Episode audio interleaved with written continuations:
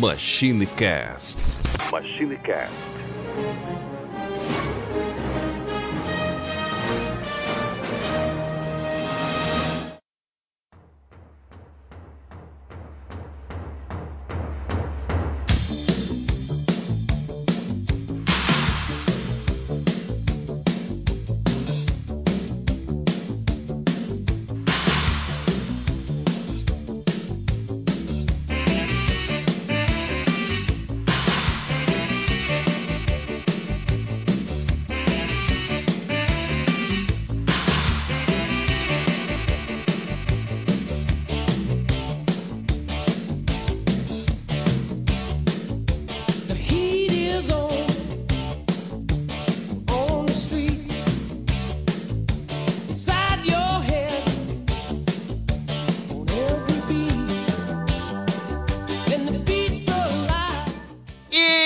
Pessoal, tudo bem? Aqui é o Tim Blue. Bem-vindos a mais uma viagem no tempo e aqui junto comigo, Neilson Lopes.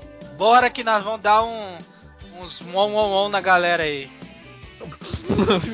Meu Deus do céu, dá um que, Neilson? O on, Bom, on, bom, on é o efeito de alguma coisa? É o efeito da, es- da espada de sabre de luz do Star Ah, bom, pera aí que eu, eu, eu vou te ajudar então. Eu vou te ajudar. Fala de novo então. Vai dar o quê? Não, sai fora.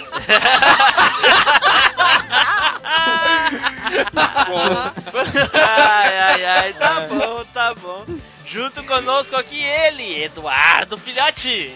Fala galera, tamo aí na área de volta. Vamos falar um cadinho aí. Um cadinho, Um cadinho. um cadinho, Um cadinho. Entrada mineira, entrada mineira. É, ué. Porque a gente vem delicadamente, sabe? A gente vem com Uai. pelas beiradinhas.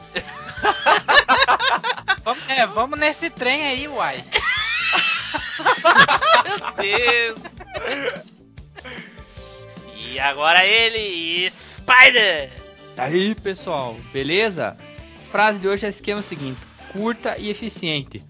Se ferradura desse sorte, burro não puxava carroça.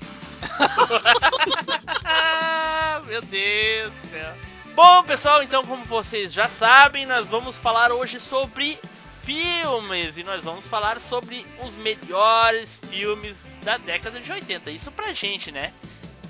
De repente pode ser que a gente tenha esquecido o, melhor, eu me lembrei, o meu que eu lembrei é o melhor. Espero que o pessoal aqui também tenha lembrado do seu melhor.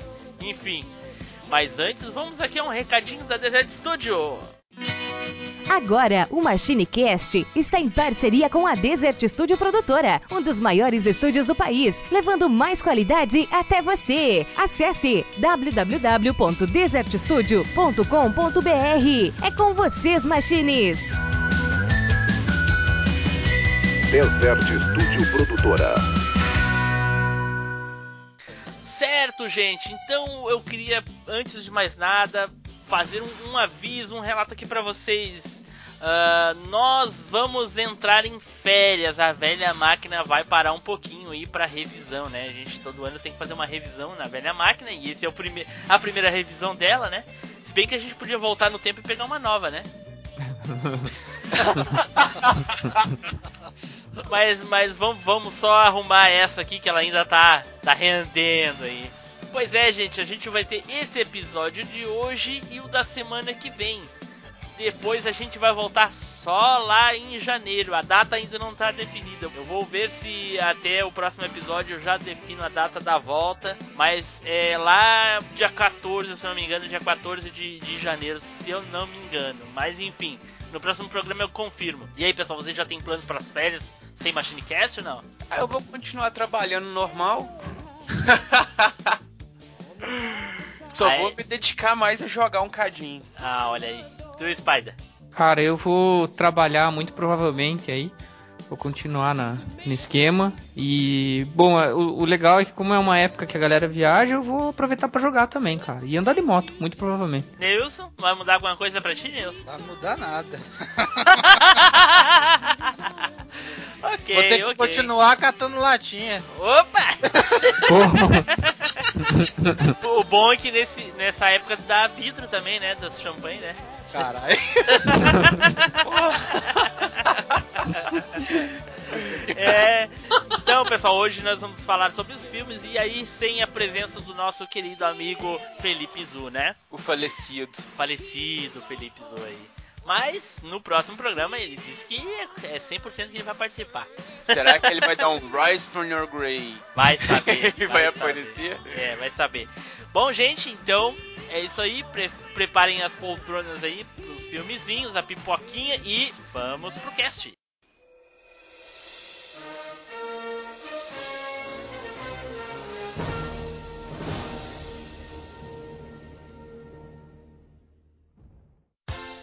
Uma turma muito louca.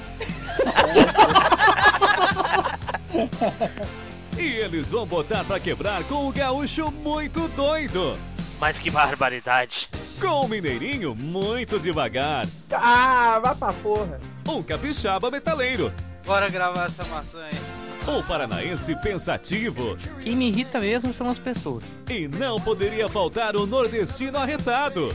E o Nordeste é um, um estado só, é cacete. Juntos vão aprontar altas loucuras neste podcast que é referência quando se trata de humor. Hoje, só aqui no MachineCast.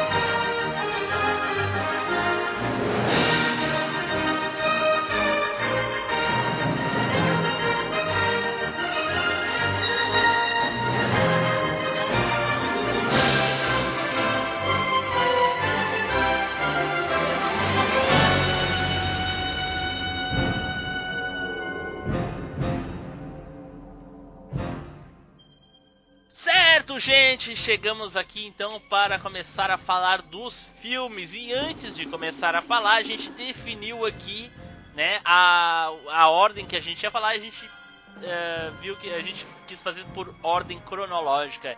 E de acordo com a ordem cronológica, o filme do Neilson é o primeiro, Nilson. Então, qual é o filme, Nilson? Star Wars Retorno de Jedi.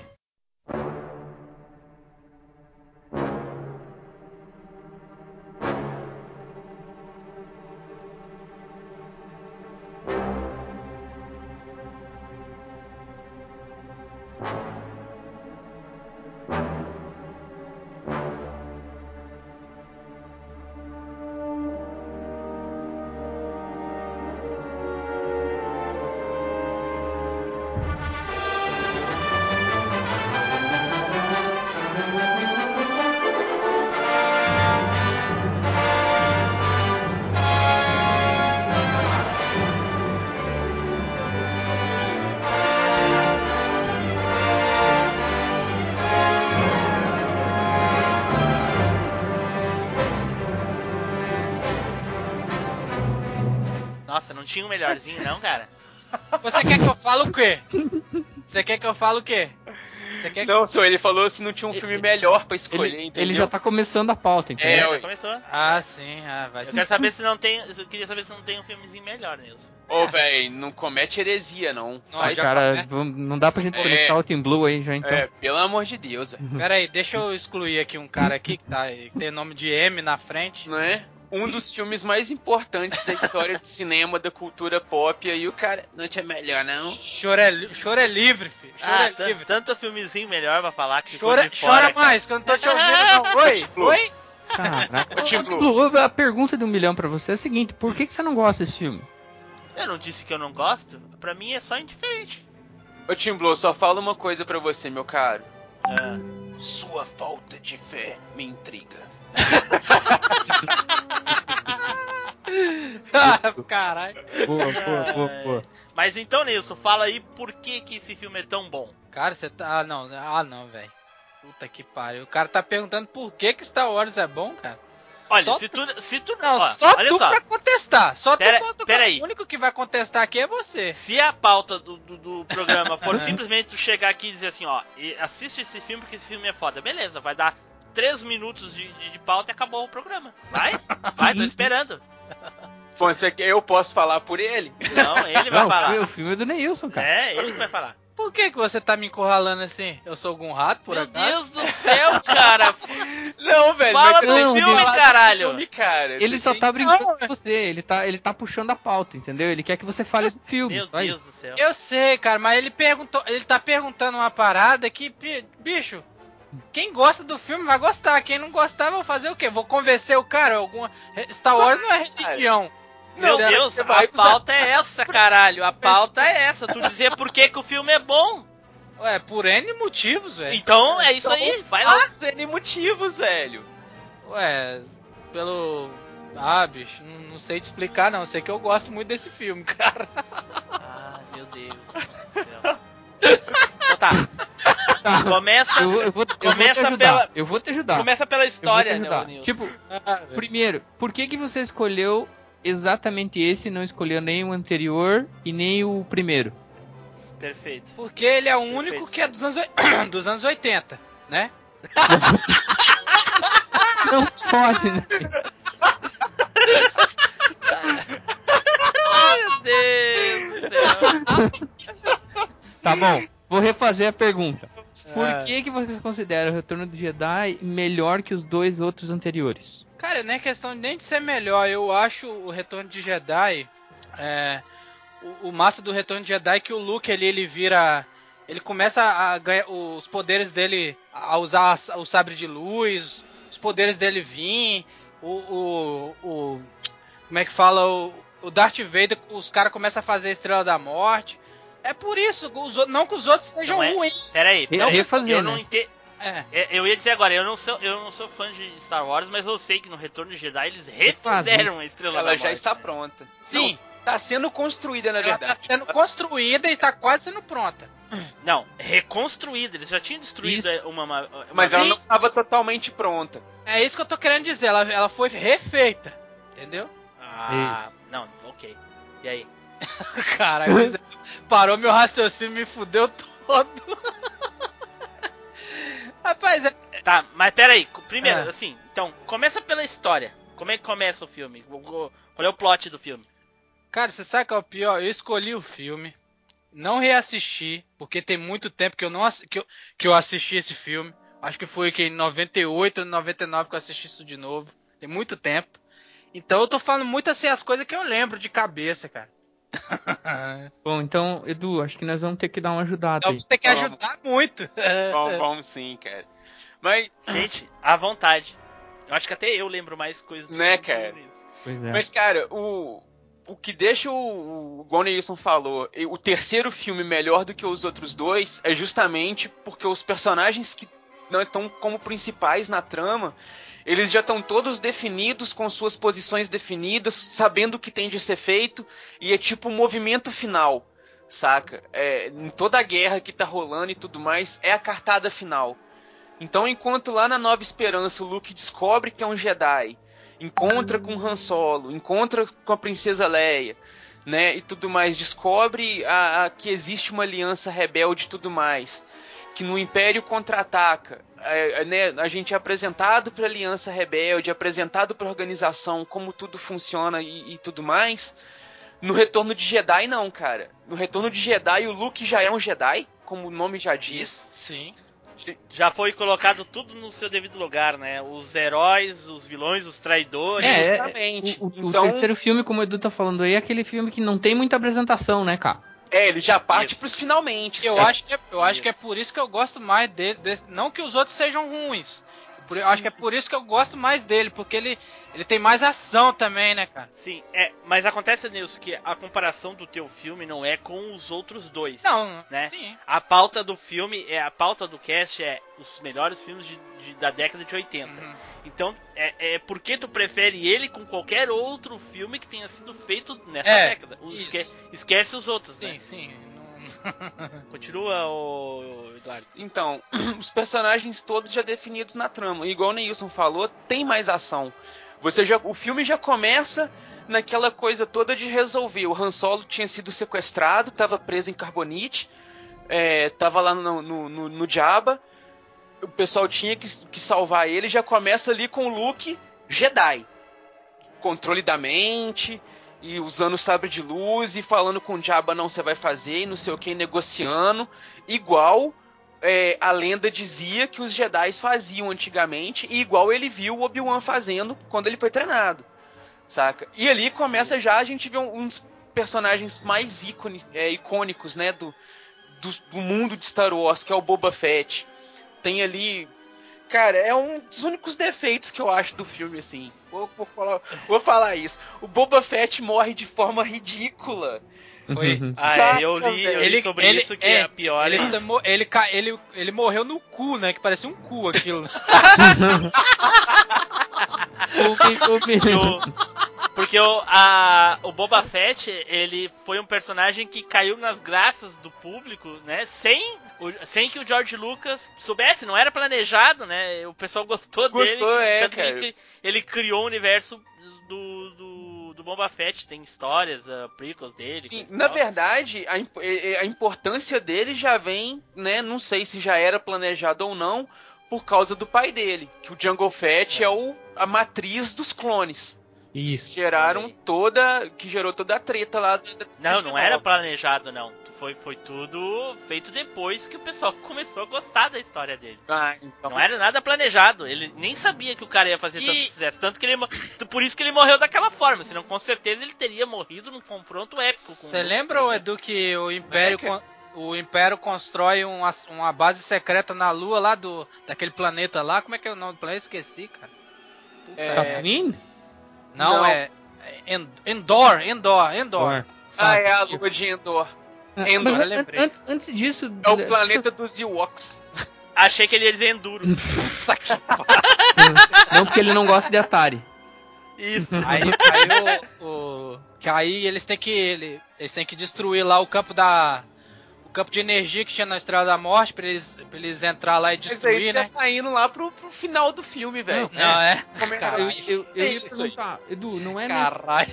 Não é. eu Não, Cara, não é no- nessa, nessa parada aí que eles, que eles foram lá com o Jabba pra tentar negociar a vida do Han Solo que.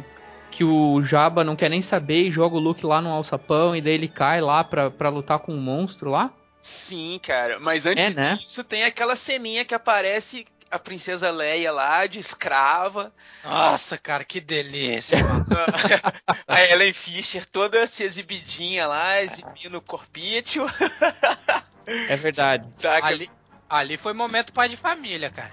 Não é, velho? Mas aí, depois disso, o Luke cai lá no sapão mesmo pra lutar contra o bichão lá e tal. Aí também é outro momento foda, velho, que você vê, né, o monstro gigantescaço lá. Nem sei se Sim. a palavra exi- existe, né, gigantescaço. Como é que é o nome do, do personagem que fez o Luke? Nome do ator? Mar- É o... Mark o que mesmo, Edu? É... Mark Hemingway. Mark Hem- Hamill. Isso. Mark Hamill. Que por acaso é também o carinha que dublou o Coringa no, na animação do Batman, no desenho da Liga da Justiça, na animação da Liga da Justiça e nos jogos da franquia Arkham. Foi o Mark Hamill que fez a dublagem do Batman. Tipo, do, do Coringa. Tipo, eu sou fã de Star Wars, mas não doente. Tem gente que é doente, cara. Puta que pariu. Não, Mas velho, isso- mas isso é bem famoso, cara. cara. É, velho, É? porque o cara ficou. Ele ficou tão bom fazendo a voz do Coringa que praticamente todos os lugares onde tem dublagem da voz do Coringa é ele que faz a voz do Coringa. Saca, velho? Olha só, cara, olha só. mas nós tava depois da, da resgate lá do Han Solo, né? Na Aliança Rebelde, pá. é, pô, tô falando sério, pô. É, aí eles conseguem lá resgatar o. Né, tem aquela morte ridícula do. O, o Luke consegue derrotar o bichão. O, tem aquela morte ridícula do Boba Fett lá no deserto. O Diaba No também. deserto não, podemos no, inclu- no, ca- no cara de cu que o Nilson Então, falou. é Não é, ca- Isso. não, não é cara de cu, é para verdadeiramente um cu ele morreu. sugado pelo cu da areia lá. ó. É isso mesmo. Mas eu concordo com. com... eu...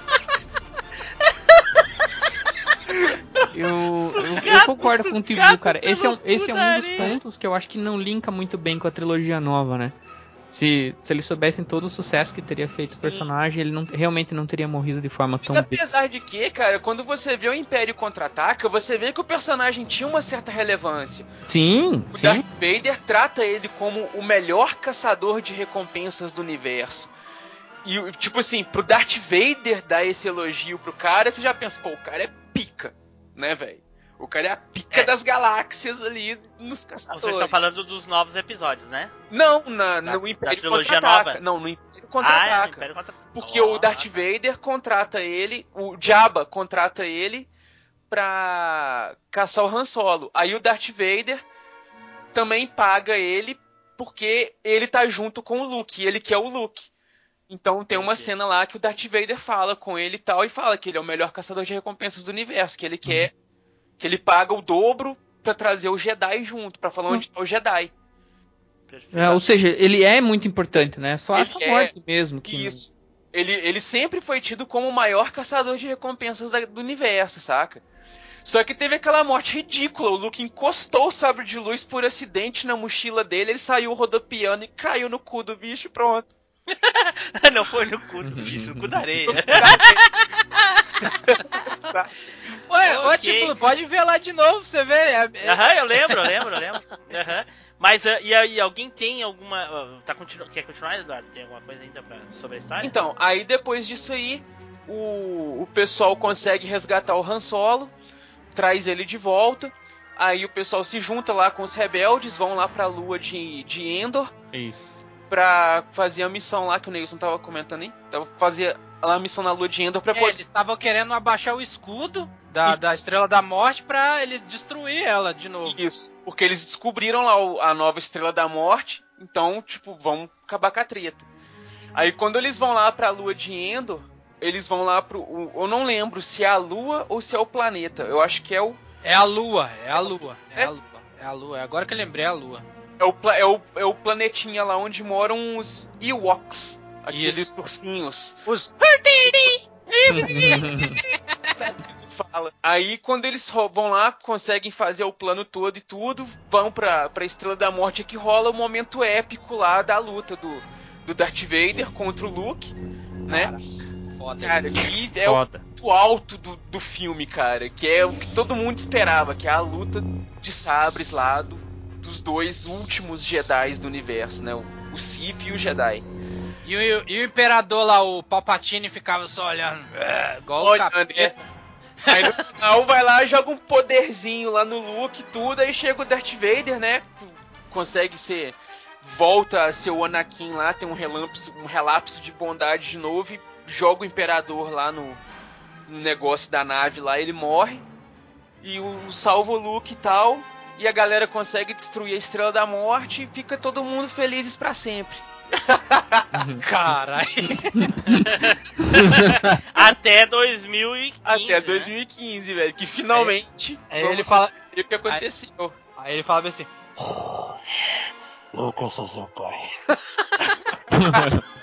Nossa, isso aí já faz muito tempo, hein? tu tá errou, o filme, velho, hein? É. Eu tô zoando, pô. Meu Deus. Mas e aí, alguém tem alguma história com esse filme? Cara, por incrível que pareça, eu só fui ver esse filme já depois de velho. Sério? Sério? Sério? Não era fã então de Star Wars também? Tipo, eu lembro que quando eu era criança eu vi um dos filmes, só que eu não entendi muita coisa e tal, então não ligava muito. Já É. adolescente e tudo, quando o episódio 1 tava pra sair, tudo que eu fiquei naquela, pô, quero ver os antigos porque eu não lembro muito bem e tal. Aí que eu realmente sentei e assisti tudo, saca? Eu- Em DVD e tal. Eu, quando era mais moleque, realmente eu não entendia muito a história. Eu fui passar a entender quando um amigo meu gravou um VHS, me chamou que é pra gente fazer a temporada de Star Wars. Aí, aí a gente. Aí ele gravou. Aí a gente viu esse retorno de Jedi. Veio veio em sequência, o retorno de Jedi, o Império Contra-Ataca. Aí a gente viu, aí eu fiquei, caramba, velho. Quando eu era moleque, eu, eu via, mas não, não se ligava muito da, da história, né, cara? Não é, cara? Justamente isso. Cara, eu não sei E aí eu vou precisar da ajuda, talvez, de, sei lá, cara, perguntar pra minha mãe, talvez. Mas eu acho que eu cheguei a ver o Retorno do Jedi no cinema, cara. Olha Nossa. só. Eu Em acho. 83 você viu, cara? Eu já tinha 5 anos, cara. Caraca. Eu acho que eu vi, porque eu lembro que meu pai gostava do filme, cara. E eu acho que eu fui ver Retorno do Jedi no cinema, cara. O cara, quando é rico, é outro nível, né, bicho? Pô, rico. Eu já tava vivo, cara. Só precisava ser vivo, não precisava ser rico. Cinema naquela época era 3 por 1 real, cara. Era fácil. Sentava na escada. Sentava na escada, altas vezes eu fui no cinema. Olha aí uma pauta boa pra gente fazer, cinema. Enfim, eu acho que eu vi no cinema, mas eu, e eu lembro bem pequeno já gostar dos filmes porque, cara, sempre foi muito diferente, né? Era, o- era o topo do, da ficção científica, era viagem, cara viajavam loucamente, né, cara? E era muito legal os efeitos na época. A, a questão das lutas de sabre de luz e tudo mais era uma coisa que chamava muita atenção, né? Muito diferente. Pois assim. é. Sim, era. Mas aí, na- ne- nesse filme já é. Já, já era conhecido. Já, já, já era conhecido, mas passava na Globo, passava na sessão da tarde, então depois do primeiro filme que fez muito sucesso, o negócio se popularizou de tal forma que é, na época, assim, eu lembro, lembro, isso eu lembro, mesmo criança eu lembro, e a- minha família falava que as filas eram intermináveis no cinema pra ver.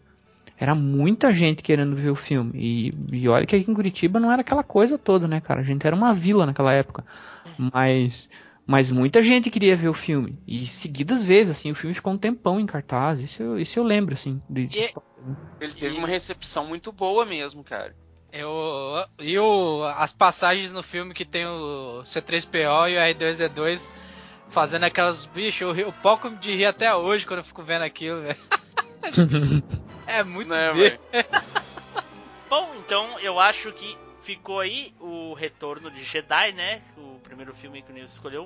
Um filme muito bom da época aí, de acordo com o Neilson, que ele adorou tanto que viu já quase 20 anos atrás, nunca mais viu.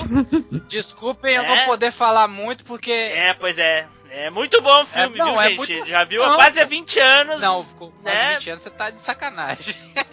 Cara, tu falou que assistiu em 98, então falta 3 anos. 98, 99, foi por aí.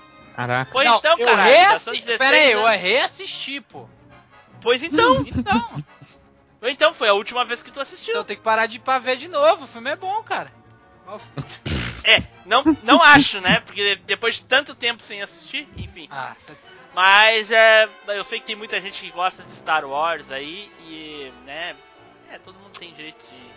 Filmaço. Falo, Edu, o Edu assina embaixo. É filmaço. É um filmaço, É cara. obrigatório de ver, é muito legal e vale a pena ver até hoje. Óbvio, né? Deslocado no tempo, efeitos especiais, as coisas, mas o filme é muito bom. E pra Só quem só conhece a nova trilogia, ele consegue linkar de forma muito saudável. É, e, E muito como competente. tem gente assistindo, como tem gente assistindo nesses últimos dias aí por causa do hype do novo Ah, filme, sim. né? Só Nossa. falo, só falo uma coisa, pra quem não, não gosta, não viu, tem que fazer igual o Blue, tem que cair no, no cu da areia lá. ó. Você sabe, você sabe que tem. Eu, eu, Tim Blue, você não é isolado. Eu conheço, eu conheço pessoas. Não é isolado, eu conheço pessoas que não viram os filmes, não gostam dos filmes de Star Wars e tudo mais. Mas, então eles são isolados sim, porque eu vi todos É, eles, mas eu conheço gente, gente que tá realmente isolado, que não viu os filmes. Eu, não... cara, eu assisti todos os filmes, eu sei o enredo de todos os filmes, os, os seis filmes. Só não sou fanático, entendeu? Tem gente que morre por causa disso Ah, daí. cara, tem- Realmente Só- tem gente que é foda mesmo, cara. Entendeu? O Nilson, o Nilson gostou, foi o melhor filme de- da década de 80 pra ele, mas ele viu já 17 anos atrás. Não, cara, eu gosto de outros filmes. Negócio que tinha que, tinha que escolher um filme, então eu escolhi esse, cara. Não, não é que tinha escolhido, é o melhor da década Então, de 80. Tu escolheu esse como o melhor. Então, eu escolhi começo como o Então, melhor. Pois é, pois é, É, mas não é tão não, melhor. não que não tenha outros. É, peraí, não que não tenha outros tão bom quanto ele. Tem. Muito Claro bom. que não tem outros tão bons. Claro que tem outros. Tantos que a gente vai falar mais um agora. E o próximo filme que a gente falar, qual é, Eduardo? A gente vai falar de Os Caça-Fantasmas.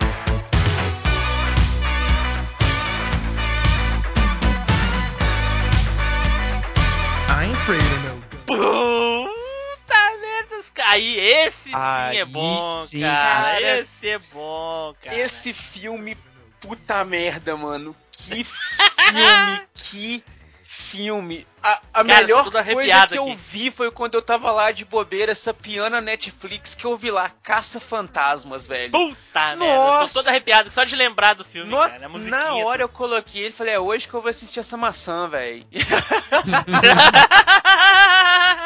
Cara, esse filme é muito foda. Muito foda. É, cara, imagina, você lá, tranquilinho, você pega pra assistir um filme, você, pô, ah, não sei o que, um filme de fantasma, não sei o que e tudo. Já pensa, pô, velho, vai ser aquele filme de terror danado, não sei o que e tudo mais, né? Quando você lá, você pega todo sapequinha, criancinha, você vai pegar pra assistir, o filme já começa com aquela música que você não consegue tirar da cabeça. Saca, velho? O filme, o filme já começa com fantasma na primeira cena da biblioteca, né, Edu? Sim, já, cara. Já, a cena Sim, da biblioteca mulher, é né? muito icônica já, cara. Ah, É, cara, você já vê lá três caras esquisitões chegando ali na biblioteca, né? Primeiro chega lá o Uhum. a galera na biblioteca ali, tudo tranquilo. Na verdade, não se fala em fantasma quando começa, não, né? não, é Não. verdade. Eles vão lá porque algumas coisas estranhas estão acontecendo, né? Isso, eles, as pessoas. Ah, as pessoas estão reclamando. É, porque o que aí eles vai- são, na ah, verdade, é, eles são professores de parapsicologia na universidade. Eles trabalhavam na Universidade de Columbia, lá em Nova York. Então eram os três, o Peter, o, o Peter Venkman, que era formado em, na área de psicologia e psiquiatria, o, o Raymond, Ray, né, o era Ray, Sim. que era especialista em história da paranormalidade e metalurgia, e Sim. o, o Egon, que era um gênio da ciência lá, um cara, tipo, era um Dr. Bickman do, do Aquele, hein, dos aquele, caça-fantasmas. aquele com o cabelo igual do Nash do Street Fighter. né? Isso. E o quarto integrante só entrou no, no segundo filme. Não, ele Não, entra no não. primeiro filme também, que é o Winston. Eu tava com essa dúvida, Ele né? entra, o Winston, é. eu tava com dúvida se ele entrava no. Não. no- no- Ele entra Não, ele entra no final. Isso, do meio pro final. Ah, né? Os três eles eram professores de parapsicologia e tal. Aí eles foram chamados para investigar um fenômeno paranormal que estava acontecendo na biblioteca. Saca? Mas ninguém falou fantasma, só que tipo assim, tinha livro voando, os negócios acontecendo e tal. Aí quando eles chegam lá, eles encontram o fantasma que era o, o Geleia. Não, não era o Geleia. A primeira Não, da a primeira- não, você ah, tá não, é o Geleia, é o do, é o do, do O hotel, Geleia é é do verdade. hotel. O do é, hotel. o Geleia do hotel. Aí chegam na- é verdade, quando eles chegam na biblioteca, eles não veem nenhum tipo de fantasma no começo, só tem as leituras Tem lá. sim, a mulher, Tem a mulher lendo. Tem a mulher, Edu. A mulher lendo, eles olham assim, a mulher tá lendo, aí ele fala no relógio. Eles- eles Não, rádio, mas primeiro eles investigam alguns negócios e tal, os aparelhos só Ah, fazem sim, as sim. leituras. Na hora que eles já estão desistindo, aí o, o Peter que vê a mulher sentada assim, ele pensa até que é mulher de verdade. Aí quando ele dá o arrepiadinho, Não, a mulher não tá sentada, ela- tá no canto. Não, ela tá em pé, ela tá no na, pé, na, virada na pra estante, parede pegando o livro. e ela tá lendo. E aí ele começa a falar pelo rádio, né, o Spider? Isso, isso mesmo. Ah, ela tá aqui olhando. Ela, aqui, tá- ela tá lendo um cá, livro e tal, não sei o que, e tanto Isso. que o aparelho dele começa. Ele, ele não tá A olhando fazer a pra leitura. frente, né? Ele tá com aquele Isso. aparelho. Como é que era o nome do aparelho, vocês lembram? Então, eu tô tava procurando aqui não achei. então, cara, ele, aquele era o, o medidor de fantasmas, saca? Medidor de Isso. fantasma, que nome bosta. Ele consegue medir a quantidade de capaci a quantidade de energia ectoplásmica que tem no ambiente. Isso, Saca. isso, isso. Então, Ah, não é medidor ectoplásmico? Não, é medidor de eles chamam de medidor de fantasma. Porque o, eles acharam. O, acho que foi o Peter mesmo que zoou que o nome ia ficar muito complicado, vai ser medidor de fantasma. hum.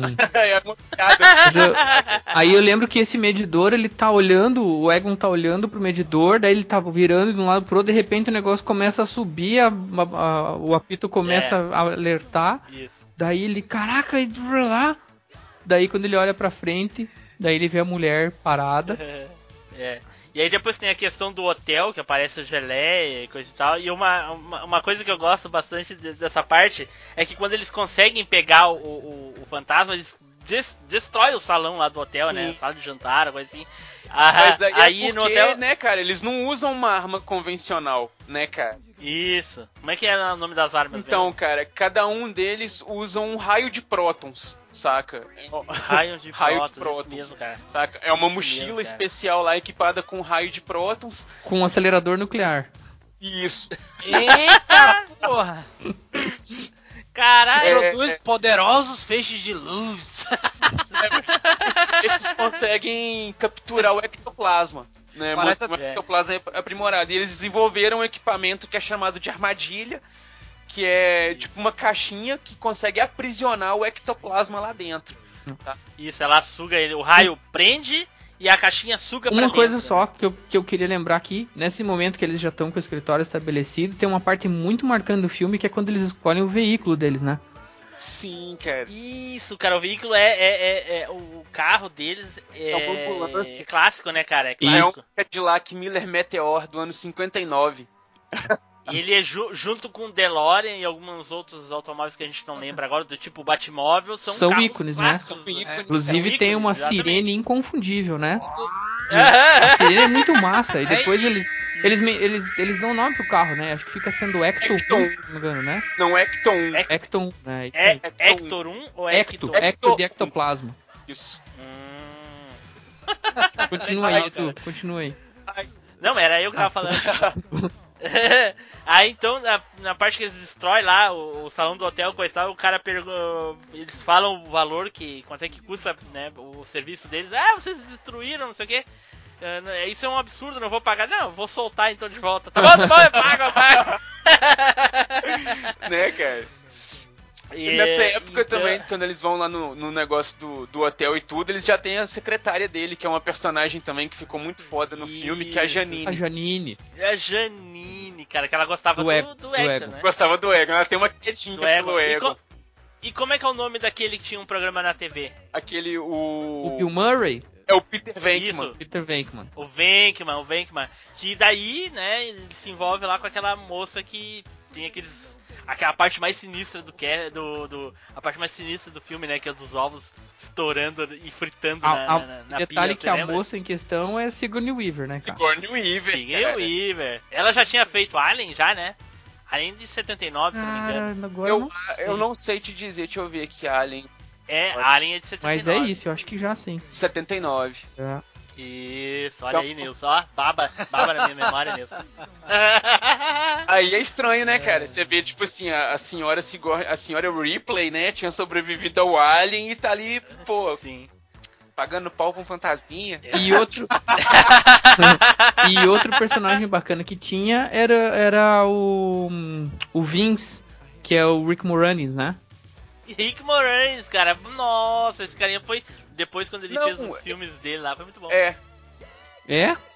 é ele? É. O Louis era o nome dele, né? isso, ele chama Luz. É, depois ele muda pra Vince, né? Na verdade, o que, que Ei. acontece? É porque tem o, o vilão que ataca o, o negócio lá, chama Zul, que é um, Isso. um semideus mitológico lá antigão e tal, que tem é, dois guardiões. De qual mitologia? É, Mentira que era o, Pi- é o Felipe, o Zu era o Felipe que tava vendo. Olha o Felipe participando aí do cast. é o. Na verdade, na verdade, Zul é o Cerberus, né, Edu? Cerberus, é o O- Cerberus. O, Cerberus. o, o deus lá é o Gozer, Gol- né? Isso. Nossa, é Na verdade. verdade, é um deus é, sumeriano. Isso, da região da, Nossa, da, da Mesopotâmia. É um deus. Um deus o quê? Sumeriano, da região dos- da Mesopotâmia. Hum, Da legal. Suméria, Foda, Mesopotâmia, aquela região ali. É, então era ele que tava atormentando a, a, a mulher, A né? Porque ela, ele, ele queria o filho dela, né? Isso.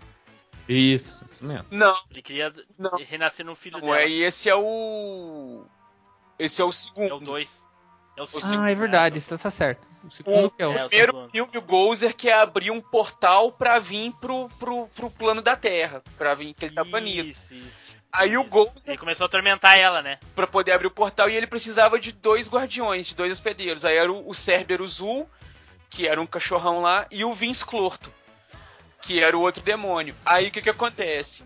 O, o Zul toma conta do Luiz, to- toma posse do corpo do Luiz, aí o Luiz vira um demôniozão lá, começa a ficar cada vez Não. mais... Nem a É, Dana é. Bird, não, cara. Nem Na a Dana- verdade, ela o que Zu, vira o Zu toma conta da Dana, Edu. Daí isso que eu Isso. falei agora, na Dana Bird, não, que ele Isso. toma conta, não, cara. É esse.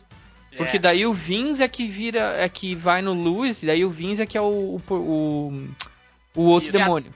Que até. Eles é, é engraçado que quando ela tá possuída pelos cérebros lá, pelo demônio, daí ela, é, se não me engano, invade a casa dele, ele tá numa festa, ele foge da Isso. festa, ele fica preso lá de fora, e ele sai correndo pela Que até a cidade. cadeira, é, a cadeira vai sendo sugada pelo portal. De... É. É verdade, cara. É, é isso mesmo. Tá, tá É, viajando agora- Inclusive, É, inclusive essa cena que ele possui todo mundo é, é muito hilário. No... Caralho, lembrei de alguma coisa, só tô ouvindo vocês falar, velho. Não, velho, velho, eu faço confusão com os nomes, velho. Eu sou ruim de nome. E como é que era o nome daquele lugar que eles guardavam os fantasmas lá na, na, na Batcaverna? Ixi. Putz, era. Aquele lá era o. Não era tanque. Não, era um receptáculo de alguma coisa. É. Acho que era só receptáculo. Eu acho que era só receptáculo mesmo.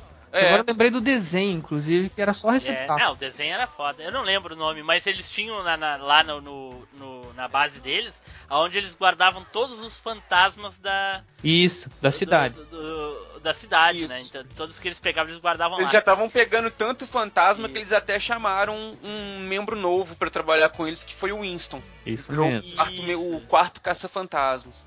Isso, isso.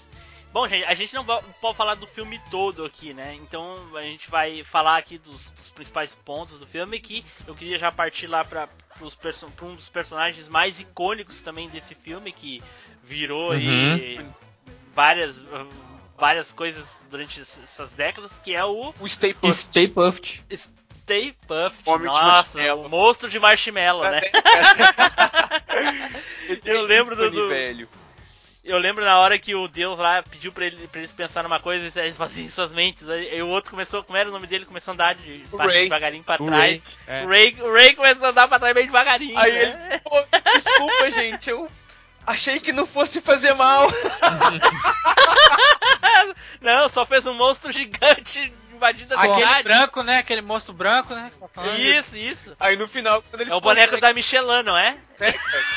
Quando eles conseguem derrotar ele, voa marshmallow pra Nova York inteira, velho. Só, só vê Nova York. E como é que ele- marshmallow. E o jeito legal que eles derrotam o, o, o, o bicho é cruzando, Cruzando os raios, os raios. como não, não poderia Né, cruzar, diz- né? o, o Egon tinha a teoria de que cruzar os raios poderia causar uma explosão que poderia destruir com tudo. Aí ele fala, ó, vamos cruzar e seja o que Deus quiser, porque tem outra saída não.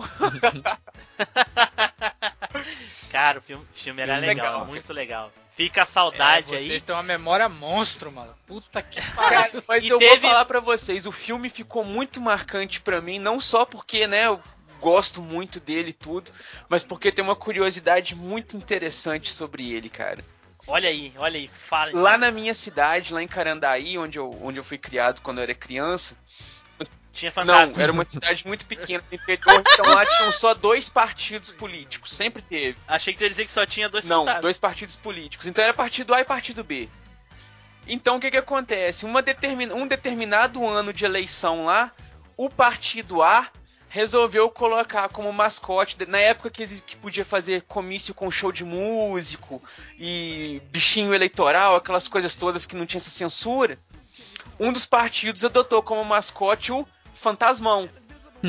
Era um carro alegórico e tudo mais, chamava de Fantasmão. E um, um fantasminha era o símbolo da campanha, não sei o que e tal. O que que o partido B, pra rivalizar com o partido A, fez no carro alegórico dele? Ah, Caça Deus! fantasmas. Aí por onde passava na cidade, ia passando o carro do caça-fantasmas lá, com, e tocando a música do caça-fantasmas, saca? Tana, tana, tana. Ai, ai, ai. E quem é que ganhou a eleição? Cara, no caso foi o partido do Fantasmão. E ah, se, ma- sério? se manteve meio PSDB no governo, assim, foi ganhando eleições consecutivas, saca? Aí depois de um tempo, o partido do Caça-Fantasmas, que continuou usando Caça-Fantasmas eleição após eleição, diga-se de passagem, e o Caça-Fantasmas apoiava quando era eleição de deputado, de governador e tudo, eles apoiavam o partido que era do, do, do lado do prefeito que tava concorrendo pelo Fantasmão, saca? Vamos Olha supor, só. se era o PSB, aí o candidato do PSB, o Fantasmão, tava lá dando apoio na cidade, entendeu? E era isso, cara. E, cara, e ficou marcado, porque era ícone da cidade, saca? O, o Fantasmão. E na época Olha era aquela só. coisa de livre, de poder fazer show e tal. Era cidadezinha pequena, então onde saía o carro, quem era do partido, quem não era, ia todo mundo atrás pra curtir a festa, entendeu? Cacete, olha só. É- é- essa aí, essa aí, essa aí foi show, cara. Olha, Né, que, que coisa, né? Quem pensaria em fazer algo assim? Mas enfim, né? Os caras aproveitando o hype aí das Aproveitando o hype das coisas, velho. Certo. Então, o próximo filme que a gente vai falar aqui é Predador.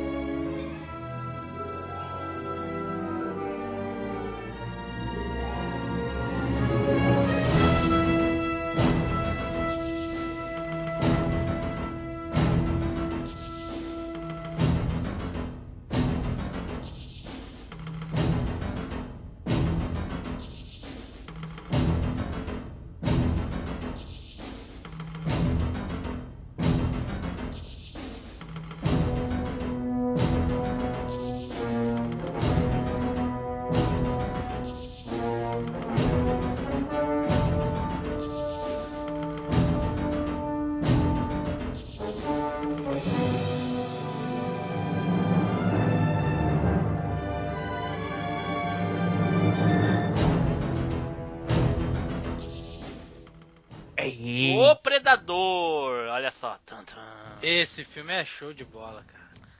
Filme de 87. Olha aí, gente, hein? Quem escolheu esse filme foi eu, aí, ó. O melhor filme de 87, estrelado pelo nosso querido e nostálgico aí, uh, Brucutu, né? E o- o Schwarzenegger. Schwarzenegger. E o. Aqui a gente chamava ele carinhosamente de Arnold Schwarzenegger. Cara, mas Predador é um, foi um filme muito foda mesmo, cara. Isso, isso.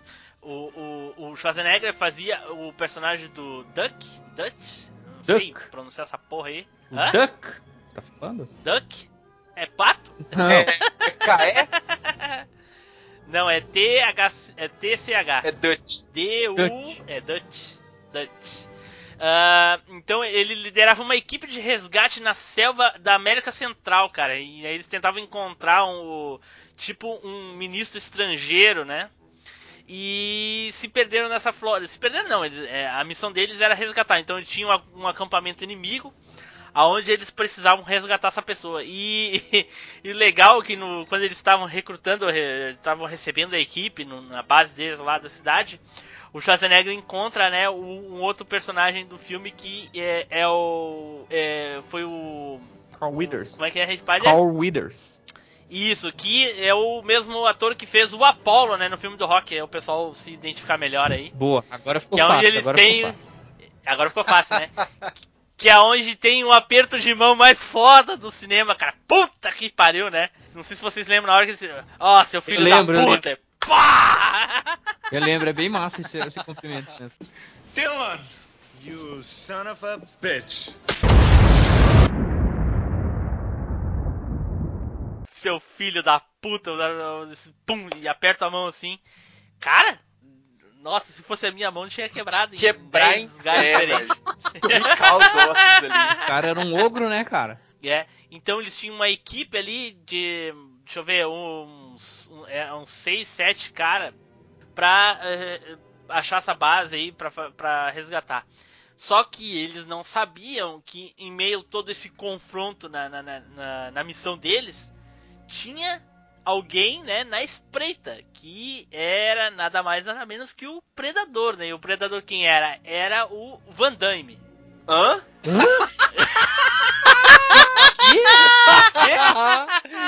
Essa porra é já doida. vou já vou começar já com essa curiosidade aqui porque ah, tem a ver com o contexto. Pra quem não sabe aí, o Van Damme ia interpretar o Predador.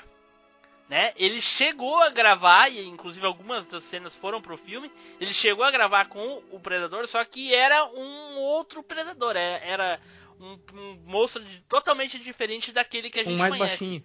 Com certeza, bem mais baixinho, né? Um anão, né? Porque- O Predador é, Hobbit. Então, ele ele era. Eu vou deixar um vídeo na descrição onde fala sobre o, o- o Predador, mostra o Van Damme, inclusive, atuando com a roupa e coisa e tal. É, eles gravaram quase todo o filme e só não tinha as cenas do, do Predador onde ele apareciam, porque os produtores não estavam satisfeitos com o monstro, entendeu? Não, não era de acordo com o que eles queriam. E o Van Damme naquela época era dublê, era, era, já era um dublê bem famoso. E pegaram ele pra fazer o, o Predador, esse primeiro Predador, né? Que usava uma roupa rosa, mas tem umas imagens já dele todo caracterizado. Mas ele era bem estranho, gente. Ele tinha a cabeça comprida, sabe? Ele usava. A mão dele parecia uma espada, uma faca, uma coisa assim. É bem estranho. Como não agradou muito, eles resolveram trocar aí. Foi quando chamaram lá o artista plástico lá que, que, que fez toda aquela modificação, né? No, no, no, no, no personagem né, do, do alienígena e ficou daquela, daquela maneira que a gente conhece ele, que é sensacional. E trocaram também o ator, né? Que passou a ser o Kevin Peter, né? Que era um jogador de basquete, se eu não me engano. Eu posso estar completamente enganado, mas se eu não me engano, ele era um jogador de basquete. O cara tinha dois metros e, e tanto de altura, era gigantesco, o cara. Tinha dois metros e dois, se eu não me engano. Cara. Então ele deu aquele ar de, de imponência perto do Schwarzenegger, Dois, né? dois metros e bolacha, né, cara, pra frente. É, bem alto. Né? É, Então, passando a curiosidade aí pro pessoal que, que achava que isso era uma lenda, eu realmente eu achei que era uma lenda, que era o Van Damme, mas depois de um tempo de pesquisas e internet, coisa e tal, realmente eu, eu vi lá que isso era verdade. Enfim, o Van Damme aí perdendo mais um papel, né? Deixou de ser o Johnny Cage, né, no Mortal Kombat. E aí deixou de ser o Predador, né, gente? Olha só. Caraca, essa foi curiosidade mesmo, cara. Né? Depois vem É, lamentar que não teve oportunidade em Hollywood. E- pois é, pois é. depois vem de mimimi. Não é, cara? O que, que o cara É. desperdiça pra depois ficar chorando. É. Então, o alienígena nada mais é do que o cara era era- ele era um combatente, então ele, ele partia para eu não sei se era para outros mundos, eu acho que eu tem todo um universo de predador, É, né? ele é de uma raça de predadores que buscam a- as melhores presas do universo, saca? Então É. eles vão de mundo em mundo atrás do, do, do maior predador daquele mundo pra caçar aquele predador. Isso. E aí no, no meio de um conflito nada melhor do que no meio do conflito para poder ver quem se destaca mais, né? E durante esse tempo ele vai matando ao- ao- ao- algum- alguns integrantes do, do, do filme. Quem é que lembra aí de alguma morte foda aí dos integrantes? arrancando a espinha do cara é sinistro, maluco. Caralho. Nossa, já passou pro fim do Caraca, filme. já Caralho. foi lá pro. Cara, Ah, Ah, meu Deus eu me do céu. lembro de uma das primeiras mortes lá, não é, acho que não era nem do pessoal da equipe do cara, que ele pendura o cara e arranca a pele do cara. Isso. Caralho. É isso que eu ia, eu, Isso, isso que eu isso. tava E lembrando. deixa Edu. o cara lá Isso. pendurado de isca. Isso mesmo, é foda, né? Um eu acho que é um. É, é que é o seguinte, quando eles conseguiram real- finalmente chegar no, nesse acampamento pra resgatar o- as pessoas que já não tinha mais ninguém, eles conseguiram resgatar apenas uma moça que eu, eu não tenho certeza se ela não é da, da- da- do próprio povo dali. Enfim. Ah, mas ela falava inglês, né? Casualmente. Ah, e, e aí eles pegaram ela porque ela poderia ter informações e coisa e tal, levaram Mas- ela junto. E nesse meio. Mas a missão Fala. original, eles foram enviados pra lá porque já tinha acontecido uma missão, né? Que tipo, ele- eles tinham alguns prisioneiros, a missão original era essa, né? Essa, essa mulher não era prisioneira deles? De, de- uma, uma, uma, uma mulher já do grupo do pelotão anterior? Não, não era do grupo deles, não. Eles pegaram ela lá, porque teve todo o confronto lá e ela acabou, de alguma maneira, acabaram ficando com ela. Não lembro exatamente como é que ela, ela veio parar com eles. Mas ela- eles pegaram ela nesse, nessa invasão. Que eles foram lá pra encontrar um ministro estrangeiro, cara. Que era funcionário do governo. Entendeu? É o ministro da Guatemala. Guatemala. E, ó, aí, ó, viu só? É isso aí. E aí acabaram pegando ela, entendeu? Por algum motivo que eu não lembro agora. E aí, na volta pro, pro, pra base, coisa e tal, e o predador começou a, a caçar Ah, eles. aqui, ó. Eu fiz a pesquisa aqui agora, eu achei. Na verdade, eles foram mandados pra salvar o ministro da Guatemala. Só que quando Ah. eles chegaram lá, a missão era furada. Eles, na verdade, o pessoal que tava lá eram agentes da CIA. Saca? Aham. Eles estavam lá pra resgatar os agentes Caiu? da CIA que estavam em missão de espionagem no país lá. Oi? E foram pegos na guerra. Estavam fazendo missão de, de espionagem na guerra e foram pegos. Aí eles estavam iam eh, resgatar esses agentes da CIA. Olha só. Então era furado, então, Eduardo. Era furado, Ah. cara. Era uma missão furada. Os caras foram passados pra trás. Ah, olha só. E aí, na volta, né, pra, pra, pra ir embora dali, ah, o predador começou a caçar eles. E, cara, isso que era legal naquela época nos filmes, cara. O suspense. Os caras hoje é ação, ação, ação, ação. Três horas de ação, ação, ação, ação, robô, raio laser, ação, ação, ação. Na época era suspense, os mínimos detalhes do cara ah, ah, vigiando eles, tá ligado? Ele aprendendo o que eles falavam. Lembra aquela parte do, do escorpião nas costas do cara que ele pegou com a faca? Uhum. Mas, o- mas o filme tem muita ação também, tipo. Cara, ele, se tu prestar atenção no filme, ô, ô Nilson, não tem tanta. Não, eu não tô tem falando um, que não. tem um que não- ápice, tem um ápice da ação que é a hora da, da invasão deles lá, que é tiroteio, bomba, bomba. O predador Sim. nem aparece muito. E no finalzinho ali, nos 10 minutos finais, o resto não, cara. O resto é O filme é uma caçada, né, exatamente É uma O filme caçada. tem todo É- o é muito de uma caçada. preta, ele pega o cara do nada, pendura o cara, os caras ficam procurando, aí o Schwarzenegger começa a fazer aqueles sinais de mão, os caras se escondem. Ele só aparece, que ele, a- alguns momentos ele aparece camuflado, e em outros momentos aparece a visão térmica dele, o que ele tá Exatamente. enxergando. Ele não aparece até o final do filme. Não, ele aparece duas vezes no filme. A primeira vez quando o Schwarzenegger consegue ferir ele, que ele já vê que sabe que tem alguém, alguém caçando ele, e começa a fazer as armadilhas, ele fere ele. Isso, aí ele vai, é quando ele vai Aí- se passar o remedinho, né? Isso, aí ele tira a camuflagem e mostra ele colocando o remédio, mostra ele Nossa, todinho. que cena foda, cara. E depois só mostra ele de novo no final na luta contra o Schwarzenegger, que Isso. os dois já estão no mano a mano. Isso. Mas até lá ele vai caçando os caras. E a- das mortes, tem duas que eu queria destacar. A primeira é a do cara da, daquela arma giratória, tá ligado? Que a gente chama de antiaérea. Que é um cara de chapéu, chapelão. Ah, o que- a Gatling, Isso, a Gatling Gun. Pode crer. Aí ele começa a tirar na floresta, todo... destrói a floresta, aí vem todo mundo pra descarregar. Que é quando eles ferem ele, Eduardo, que tu falou. Sim. E só que daí ele volta depois mais pra frente e, e a Tora dá um tiro no meio do cara, abre o corpo dele, fica aberto assim, e aí Sinistro. e aí tem um negão, um negão lá, outro, o segundo negão lá do filme, que é- era amigo do cara de, de infância, e aí leva o corpo dele lá pra, pra, pro, heli- pro helicóptero, tenta salvar, mas aí depois o cara volta, pega o corpo sem eles ver, eles fazem armadilha durante a noite, vocês lembram dessa? Sim, Eles sim. fazem armadilha pra tentar pegar e no fim pega um porco, o cara mata Aham. ele com a, com a faca. Os caras saem desesperados. achou que tinha matado o porco, achou que tinha matado o predador, matou um porco. Ah, é muito massa. Cara, era muito Eu- foda. Eu achava muito cara. massa as armas do Predador, cara. Isso. Todo o isso, equipamento que ele tinha, né? Isso, Diferentes armas, diferentes. isso. E os Na- pulos? Na os verdade, na verdade, no primeiro filme ele só usa ah, duas armas, né?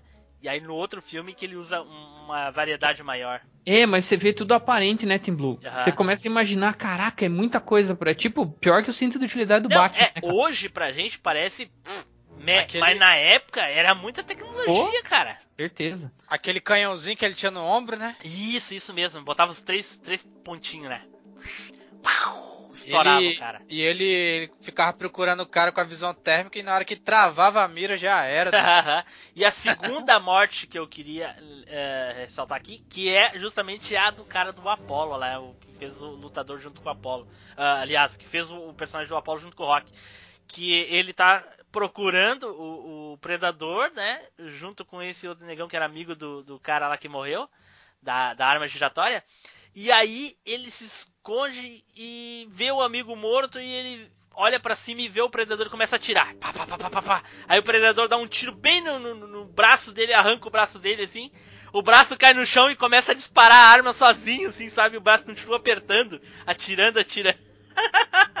E o predador vem e finca a- a- a- as garras bem no meio dele, levanta ele assim, e ele começa a berrar. Ah!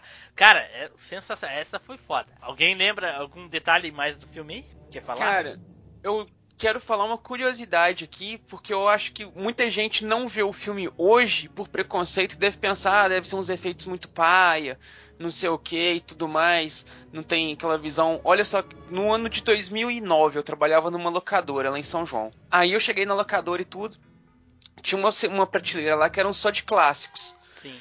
Então você tinha lá o Alien, Predador, Robocop, é, o Coração de Dragão, saca? Vários filmes desses mais antigos, clássicos, assim, muito bons. E, velho, eu fico, olhava, eu via que não saía nenhum filme. E eu falava, que isso, velho, eles são os melhores filmes na locadora, ninguém pega os filmes. É foda, né? Aí o, o- o meu patrão na época fez um trato comigo, falou assim, ó, se você conseguir tirar cinco filmes dessa prateleira aqui essa semana, eu dobro o seu salário, não sei o que. Eu falei, ah, beleza, isso é mole pra nós, o que, que eu fiz? É, ué, o que, que eu fiz? Tinha um, ficava, a gente podia ficar colocando filme pra ficar passando lá na TV da locadora, né? Peguei e falei, beleza, fui lá, peguei o Robocop. Coloquei o Robocop pra passar e tudo. Adiantei um pouquinho pra ficar mais ou menos nos 20 minutos de filme e tal. Primeiro cliente que chegou na locadora viu que tava passando. Que filme que é esse? O Robocop. É novo? Eu falei, não, esse aí é de 1980 e poucos. Aí o cara olhou um pouquinho assim, que isso, mas o filme é bom, cara. Eu falei, é, ele pegou e levou. Aí eu falei, beleza. Fui e coloquei o Predador. Aí a mesma coisa, adiantei um pouquinho e tal. Passou uns dois clientes, veio um casalzinho novinho. Ficou olhando o filme. Esse filme qual que é esse? O Predador. É aquele novo que saiu? Falei, não, esse é o primeiro de todos. Que isso, cara? É sério? Eu falei, é. Eu falei, "Mas tá mais bonito que o, que o mais novo, mais bem feito. Falei, olha, cara, assiste um pouquinho pra você ver. Esse filme é o melhor de todos da coleção. Aí eles olharam um pouquinho assim, nó, cara, se eu não tivesse vendo, eu ia levar o filme. Falei, ah, não por isso, tirei o filme assim, coloquei, falei, pode levar, cara. Aí quando eles voltaram pra devolver o filme, né, eles foram no horário que eu tava trabalhando também, entregaram o filme e falaram, cara, que isso, esse filme é muito bom, não sei o que, você não tem mais filme pra recomendar pra gente desse tipo, não, não sei o que e tal. Cara, começou a sair só filme antigo na locadora. Olha só, olha só, cara. É, é, Mas é, é, mas, cara. mas Edu, os pessoal de hoje, a maioria dos pessoal de hoje é assim, cara. Os caras acham só porque é antigo, é ruim, que o efeito. É. Mas aí o filme é bom, cara. E, e e, assim, é claro que existem as exceções. Tem filme que É, realmente a tem gente. filme antigo que é, É. ruim. É. Tem filme antigo que Não, a gente mas achava aí, que mas era. Aí, Ah. mas aí filme antigo, tem filme antigo, novo, ah, Que é ruim É, também. futurista, não interessa, tudo ruim. Sim, mas é isso Mas que eu quero os filmes dizer. bons, mesmo antigamente, mesmo Isso. antigos, hoje eles continuam sendo E o bons. Predador é um deles. É um Exato, deles. exato. saca? Os, os filmes que nós estamos falando hoje, todos eles são. Todos são. E, e o, e o filme do, do Predador, cara, aquela, aquela roupa do Predador, a máscara e tudo, a, caracterização do Predador, cara, aquilo é foda. E vai continuar foda ainda, eu acho que por mais 20 anos, cara. Cara, é um dos filme- maiores ícones do cinema, o filme velho. tá quase fazendo 30 anos e é foda ainda, velho. E é muito foda, cara. É, hoje a gente vê filmes aí com os últimos Predadores com Alien e coisa e tal, tudo é feito de é, computador, né? Os personagens, principalmente os aliens, Né, são, são feitos por computador. E o Alien de 79 não é, cara. Ele é, Não é. Ele é uma pessoa, então é Maquiagem, né, cara? maquiagem. É Maquiagem. foda, cara. Foda. E foda. você vê o, o filme mais novo agora, o Predadores, que é mais recente, Nossa. ele, cara, ele, filme ele não, cara. tenta trazer de volta o que o primeiro tinha. Você vê que é a mesma, a mesma ideia, né? Um grupo de Sim. guerrilheiros ali, cada um com a sua especialidade, Sim. presos num lugar desconhecido e tal. Mas, cara, ele não consegue, saca, trazer aquela mesma sensação que o, o predador te dá, aquela coisa Não, de você cara. ser caçado, você fica aflito. Sim, o Predador, filme é muito- o filme do Predador dava medo. Eu me É, lembro cara. que eu assisti esse filme, eu tinha 7 anos de idade.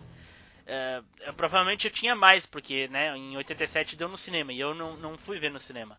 Mas enfim, ah, eu lembro que eu Ah. tava assistindo com meu irmão esse filme e na hora que ele vai matar um dos personagens lá, que o personagem tá se arrastando por baixo de um tronco pra, pro bicho não ver ele, tá ligado? E bem na hora que ele tá se arrastando por baixo do tronco, assim, o predador para em cima dele, assim, que ele olha o, só por um buraquinho ele vê o cara embaixo, assim, né? E ele dá um tiro na cabeça do cara, assim. E eu tava com os olhos tampados.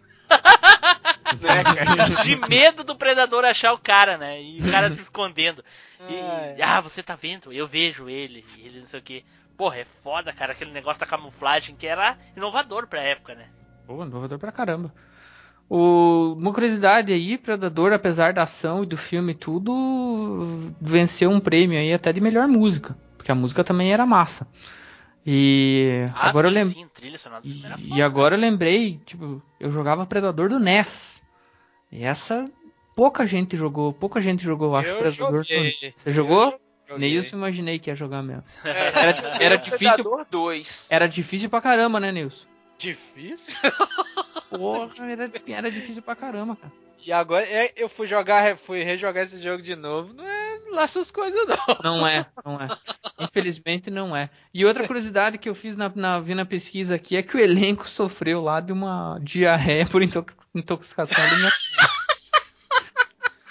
que é Como é local que da é? Guatemala. Não, repete. É, o elenco Não. foi gravar, é, é, é local do, foi do México, na verdade. México. Ah, do México, né? o filme foi gravado no México. que é o que é o mal de Montezuma. Então, é uma intoxicação alimentar que dá lá normalmente na galera que vem de fora, né? Deu uma dor de É, o- barriga. é, é o. Cara. Né, cara? É por causa do, do, do costume alimentar, né, velho? É a mesma coisa, por exemplo, nós que somos aqui de Minas, quando a gente vai pra praia. E é, o- o- frutos do mar em. Tipo assim, você comer e exagerar um pouquinho na dose em frutos do mar, você geralmente tem intoxicação ou passa muito mal. Tá acostumado, né? É, o, o nosso organismo não é acostumado com. Não que faça mal, saca? Mas não é acostumado É acostumado. é, pra, pra carga que os frutos do mar têm. É. Da mesma coisa que o pessoal da praia não pode vir aqui pra Minas e comer queijo à vontade, que dá merda.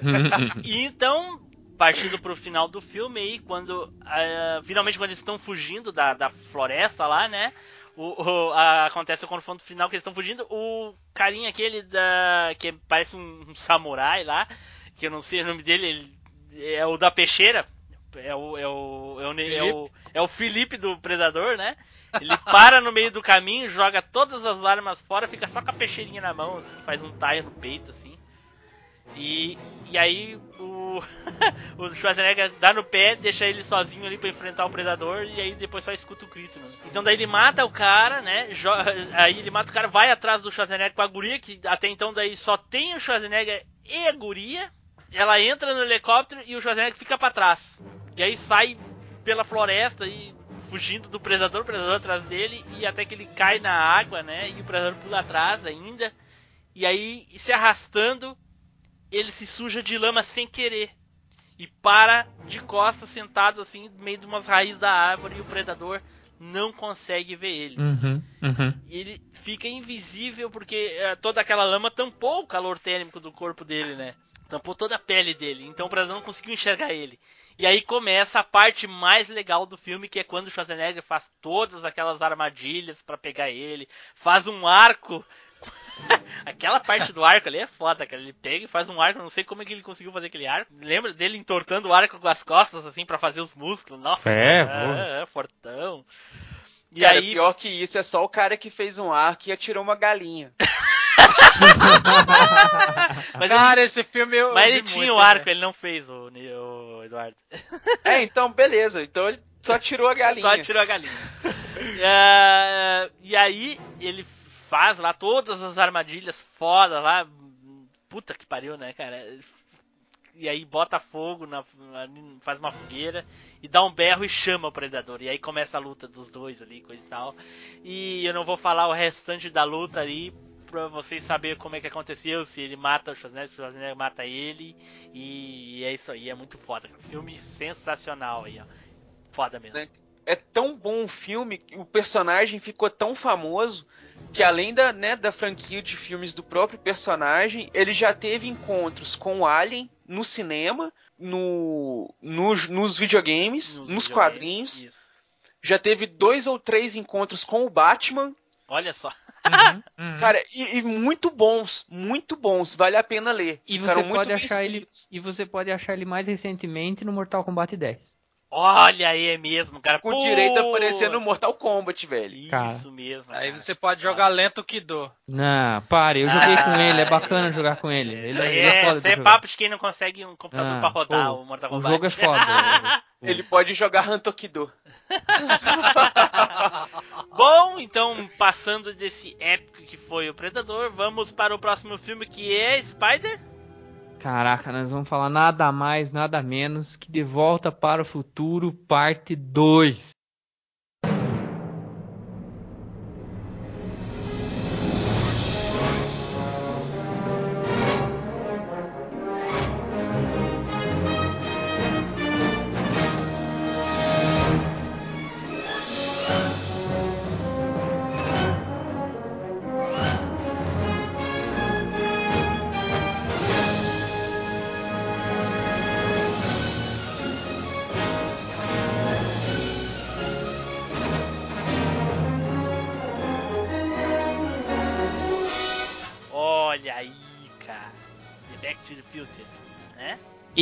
É o Back to the Future Part 2.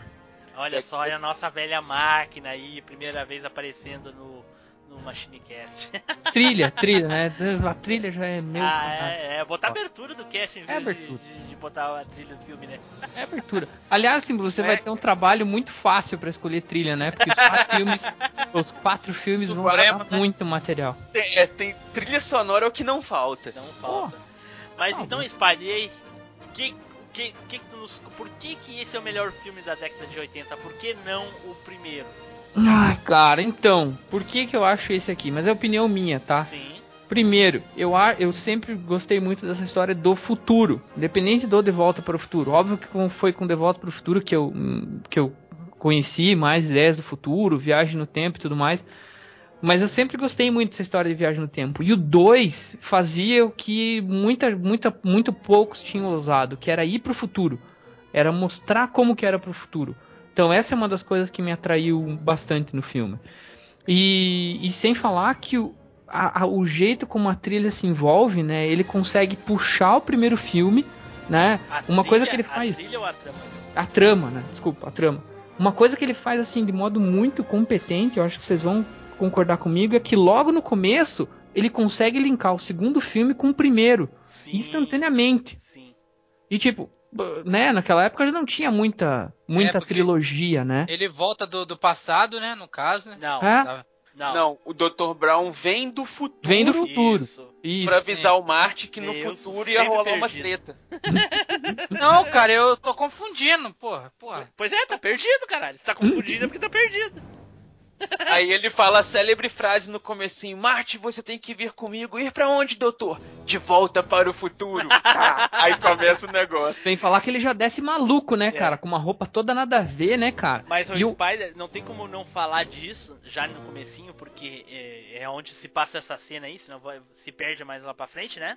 Uhum. Que no primeiro filme, um grande ponto que aconteceu no filme foi o Dr. Brown dizendo pro Marte o seguinte: não interfira nos acontecimentos, que isso pode ah, prejudicar até a existência, pode. várias coisas, né? Tanto que o Isso. Marte fez a cagada toda lá, que é o plot do primeiro filme que ele teve que consertar. Exatamente. E Isso, no isso. início do filme, no, do 2, Dr. Brown pede pro Marte ir com ele pro futuro pra mexer na história, cara. Não, mas então, Puta me parece. que pariu! Não, mas me parece que o Dr. Brown viu um erro na história, por isso que ele chamou o Marte.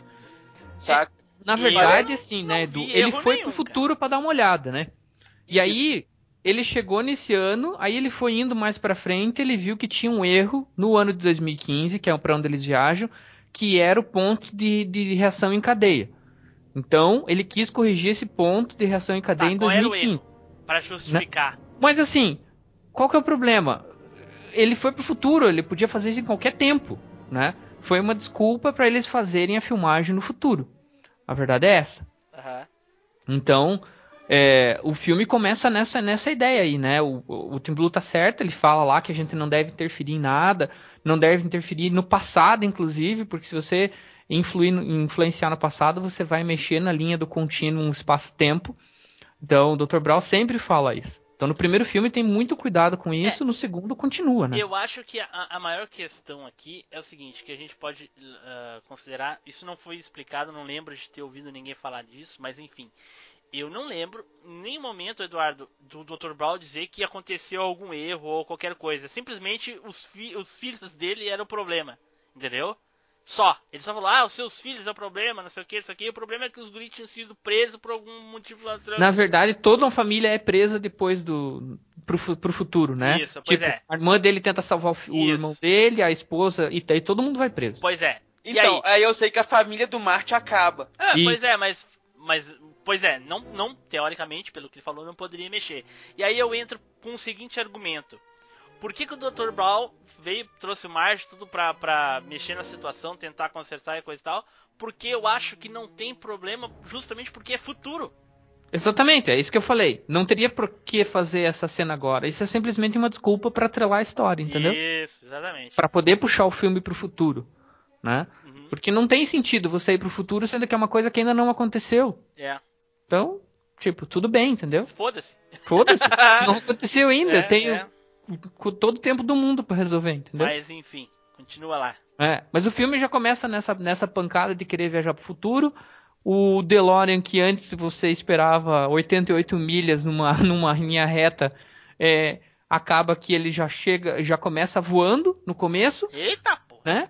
Ele É, já chega voando, Não, né? ele começa não, voando, Ele não né? chega voando, ele chega no. O Dr. Brown no chão. chega dirigindo, mas ele daí já. Então, a gente vai pro futuro, não tem espaço na estrada. Não, mas não, a gente não precisa de espaço, porque onde a gente vai não tem estrada. E aí, não, o onde, DeLorean- pra onde nós vamos, não precisamos de estradas. não precisamos de estrada. e aí o DeLorean começa, né, virar a roda, né, cara? Isso. Começa a flutuar Isso. e começa a voar. Pra que ano eles vão, Spider? Eles vão pra 2015, cara. E aí, alguém aqui já viu um carro voador? Ah, É, cara. o pessoal nos anos 80 viajar mesmo com esse negócio de carro voador, cara. alguém tem pizza instantânea aí? alguém usa duas gravatas? Tem, tem o micro-ondas que eu acho que na época não tinha. Como assim não tinha, cara? Tu tá doido? tinha, claro que Claro tinha. que tinha, rapaz. Tinha. O micro-ondas doméstico em Claro, 89? Claro. Tinha. Ah, então beleza. O- na verdade, o que tinha na cozinha do Martin era um hidratador, na verdade, Isso, né? Um hidratador. É. E até hoje eu não tenho um skate pra me sair voando nessa porra. Mas estão desenvolvendo, calma que estão desenvolvendo. é, pelo menos o skate tá saindo. Mas tiveram várias coisas na- naquele momento ali no futuro Ah. que e já existem hoje, né? Tipo, Era, vídeo, era pra ser. Hein, tipo Blue? videoconferência, essas coisas tinha. Ant- Ant Blue, mas tinha que ser dia 21 de outubro, pô. Ainda não saiu essa porra. Já não, tá novembro já, pô. Não, já, já passou. Já passou e ainda já saiu. passou. E não saiu o skate, pô. Nós, na- esse ano a gente chegou no dia que o futuro chegou, né? Enfim. Exatamente. É, cara. Mas segue lá, Spider. Viajamos no tempo. Então, aí a história segue por aí, o- eles desembarcam no futuro, a Jennifer, eles explicam pra Jennifer né, o que aconteceu, e daí eles já descem em Rio Valley. Né? Descem em Rio Valley e vão tentar resolver a treta, que é o, que é o plot da história, né? É, e aí encontram todos os personagens que antes eram representados no, filme- no primeiro filme no passado, né? E no tempo presente e agora no futuro, né? Seus, seus parentes diretos e os antigos também. Então tá lá o Biff antigo, o neto do Biff, né? Que são os dois principais aí. E aí aparece o filho do Martin e tudo mais. E aí já dá aquela confusão no café, né? Porque o Martin tenta se passar pelo filho dele, só que o filho dele acorda antes do horário, né? Tipo, que o Dr. Brown tinha colocado ele pra dormir, mas ele não dorme o suficiente. E aí começa a confusão, né? Então, enfim, aí revive exatamente a mesma cena que aconteceu no primeiro filme, só que agora com os skates voadores. É mesmo? É, mesmo, né, cara? A cena é exatamente igual. Exatamente igual, né? A mesma coisa, inclusive na mesma praça e tudo mais. Só não tem cocô, né? É, mas tem água e tem vidro, né? É. Não, Aí- eu, digo, eu digo não tem cocô porque na- na- em 1955 o Biff bateu num carro de esterco lá, né? Isso, isso. Sabe lá Ele o que, que- eles fazem com a merda no futuro? Aí, mas Duas vezes, né? Mas ele percebeu tudo que passou ali e ele começou a ligar as coisas, né? Então, aí a trama passa por esse momento. Aí vem a parte principal do filme, que é a Jennifer é achada no beco, é levada para sua casa no futuro, e nesse momento o Biff do passado é, aproveita que eles estão indo resgatar a Jennifer e rouba a máquina do tempo. Nessa que ele rouba a máquina do tempo, ele leva o tal do almanac que o Martin tinha comprado anteriormente pro Biff do passado. Olha só. Em Né? 1955, né? 1955, isso, passado 1955, exatamente na mesma época do primeiro filme. Isso. Aí o que acontece? Ele devolve a máquina, ele volta pro futuro, devolve a máquina, né? E logo em seguida já tem um ataque cardíaco e vai se esgueirando. É, na verdade, ele não tem um ataque cardíaco, o Spider. Essa cena é uma cena cortada do filme. Ele some. É, ele, ele tem tu- um ataque, ele Não. vai pegando no pulmão não, não, e vai se afastando. Não, se tu pegar ah, e procurar essa cena, eu de- se eu encontrar, eu vou deixar na descrição pro pessoal assistir. Essa cena foi cortada. Essa parte que a gente vê que ele vai passando mal, coisa e tal, e aí some, eles cortam. Logo depois disso, aparece ele perto de umas latas de lixo, se não me engano, uma coisa assim. E ele vai, vai, vai, vai, ele some, que nem o March tava Isso, sumindo, entendeu? Isso. Ah, ele some? Ele some lembro. da existência, entendeu? Eu não lembro disso. Isso, é, pois é. Aí não se sabe por que, que ele sumiu. Aí eu te digo, o, Spider, esse ponto do filme é o mais interessante de toda a saga do De Volta para o Futuro, por quê? É o maior furo de roteiro de todos. Uhum. É, é mesmo. É o maior furo de roteiro de todos que a gente vai falar um pouco mais adiante Depois, né? Depois a gente pode falar um aí. pouco mais. Isso. Mas aí o que acontece é que eles retornam, pegam a Jennifer, voltam pra 1985 e a história tá toda alterada, né? Porque o Biff nessa história tem o almanac, vira um milionário, né? Ele adivinha os resultados lá, Porque né? ele adivinha os resultados, né? E o Martin e o Dr. Brown se vivem no inferno, porque não é a cidade que eles conheciam, tá tudo alterado, a casa deles já não é mais a mesma, o laboratório tá uma zona, a irmã do. A mãe do Martin tá casada com o Biff. Na verdade, o Dr. Brown ele foi eh, internado num sanatório. Isso, isso, ele é internado no sanatório. E o pai do Martin morre, não é? É, é. O pai do Martin morre. É, vamos deixar que morre, né? É. Quem assistiu o filme vai saber o que Exatamente. aconteceu. Isso. Então ele tá morto, por assim dizer. Né? E aí o Martin e o Doutor tentam pegar mais informações e por aí vai. Até que o Não, mas antes disso, o Marty vai na casa dele, lembra? Sim, ele vai. Por isso que eu falei, a casa dele não é mais dele, né? Isso, ele vai lá, o que acontece lá? Ele, ele entra, ele invade a casa, vê que tem uma corrente no portão, um cadeado. Sim. E aí ele pula o muro, né, Pra tentar entrar no quarto dele. Quando ele entra no quarto dele, tem uma menina deitada na cama dele. né? E aí o pai da menina acorda, porque a menina começa a gritar Aham. e ele vem com o taco de beisebol pra dar na cabeça do Martin. e o Martin sai correndo, né? Do tipo, caraca, não sei o que acontece e sai, Ai, e sai, sai vazado. Essa Isso. parte é mais engraçada, né, bicho? É, é engraçado mesmo, o cara com um taco de beisebol querendo acertar nele. Meu Deus, meu Deus! É muito mal. E aí ele sai correndo, vai lá doutor, pra encontrar né? o bife do presente, né? E vê a mãe dele. Não, não, né? na verdade ele, ele vai e encontra o doutor, que é quando o doutor explica pra ele o que, que pode ter acontecido, né?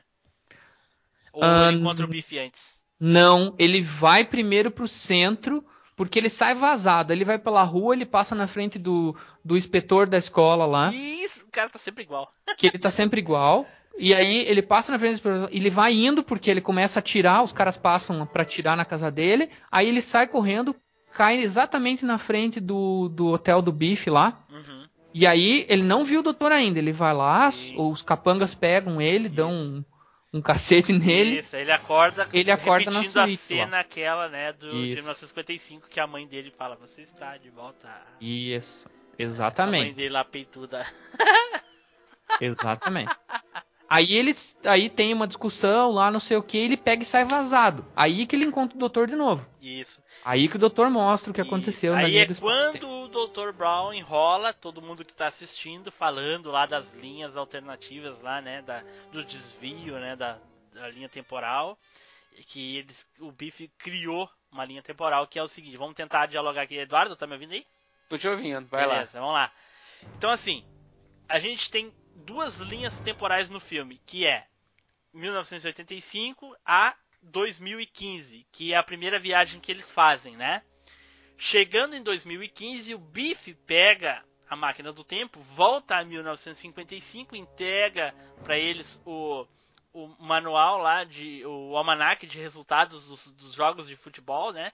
Que é onde o Biff pega e durante todos esses esses cinco, 50 anos, 60 anos, né?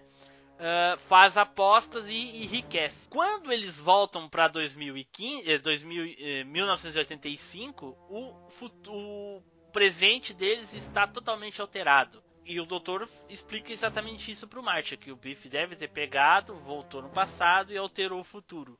Coisa que seria impossível de acontecer para eles. Pro Biff, o Biff seria a única pessoa que, que teria ah, o seu futuro alterado se fosse eh, o filme fosse contado da maneira correta, porque eles não teriam como voltar por essa linha que o Biff criou.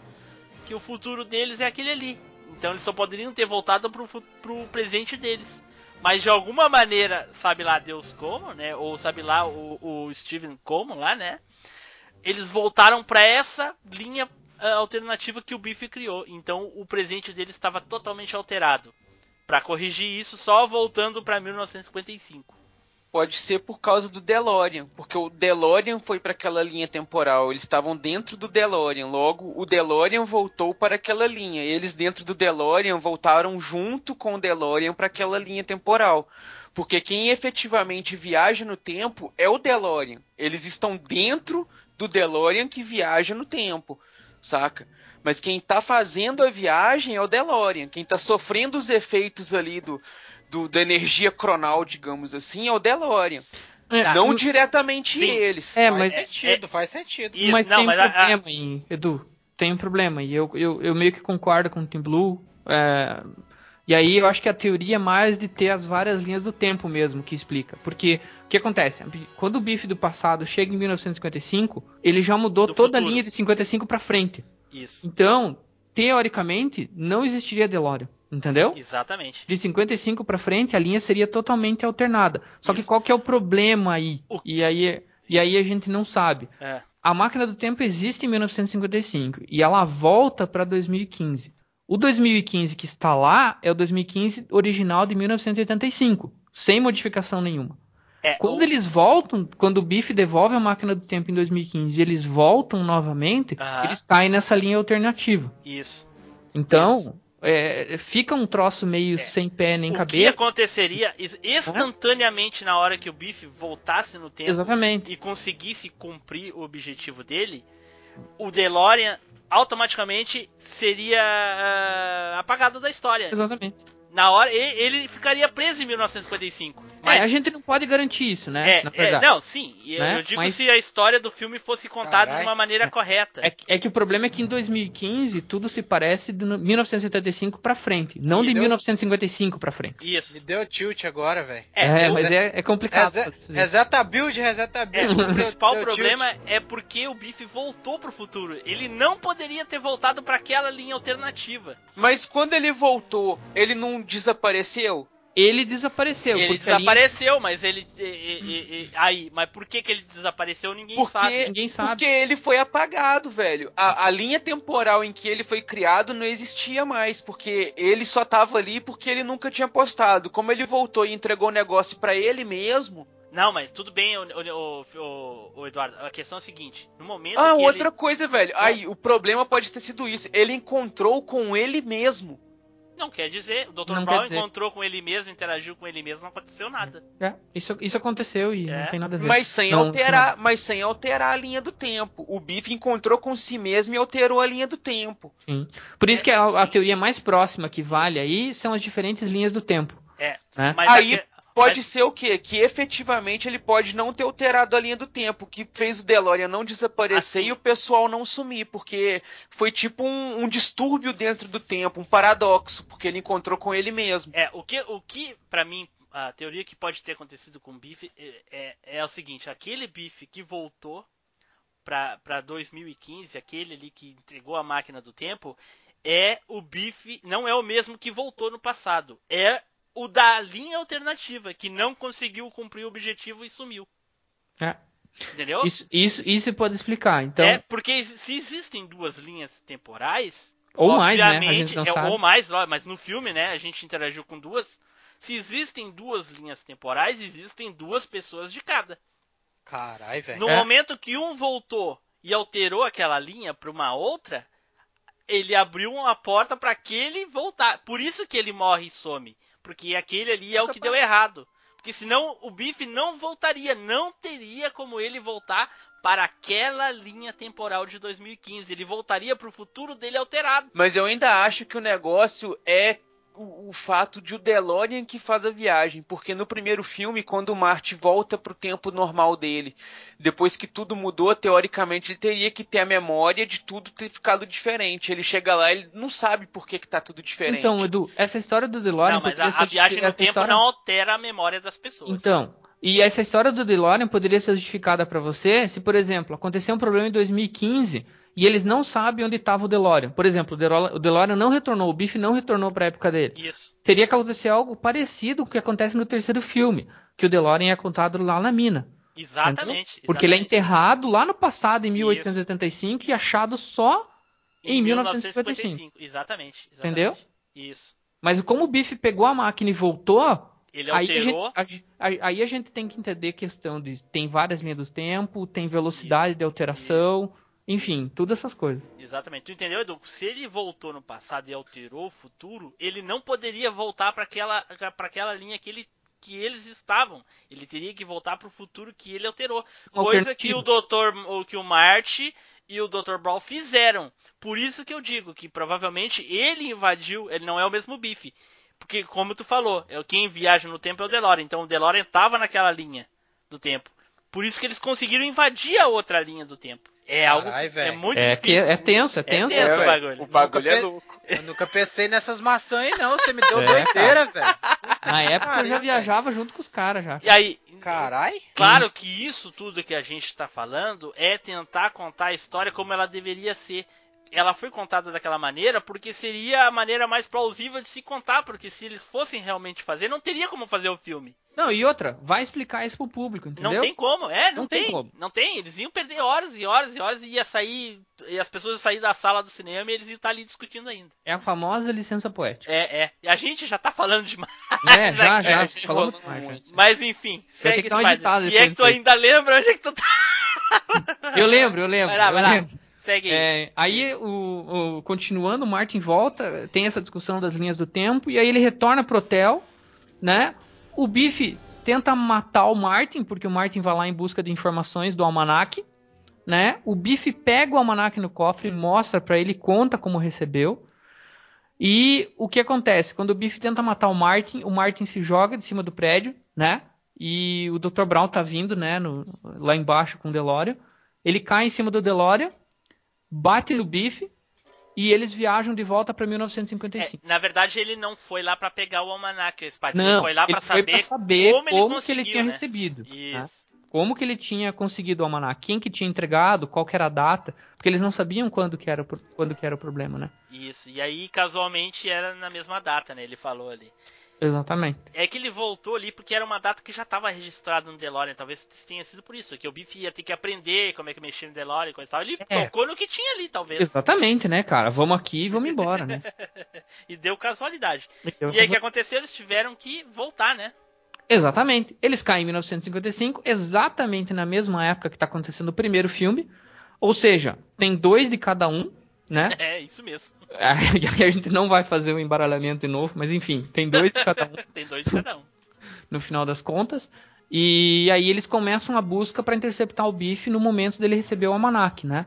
Isso. E, e eles deixam o Biff do, do passado, do futuro, fazer a entrega pro Isso. Biff do passado.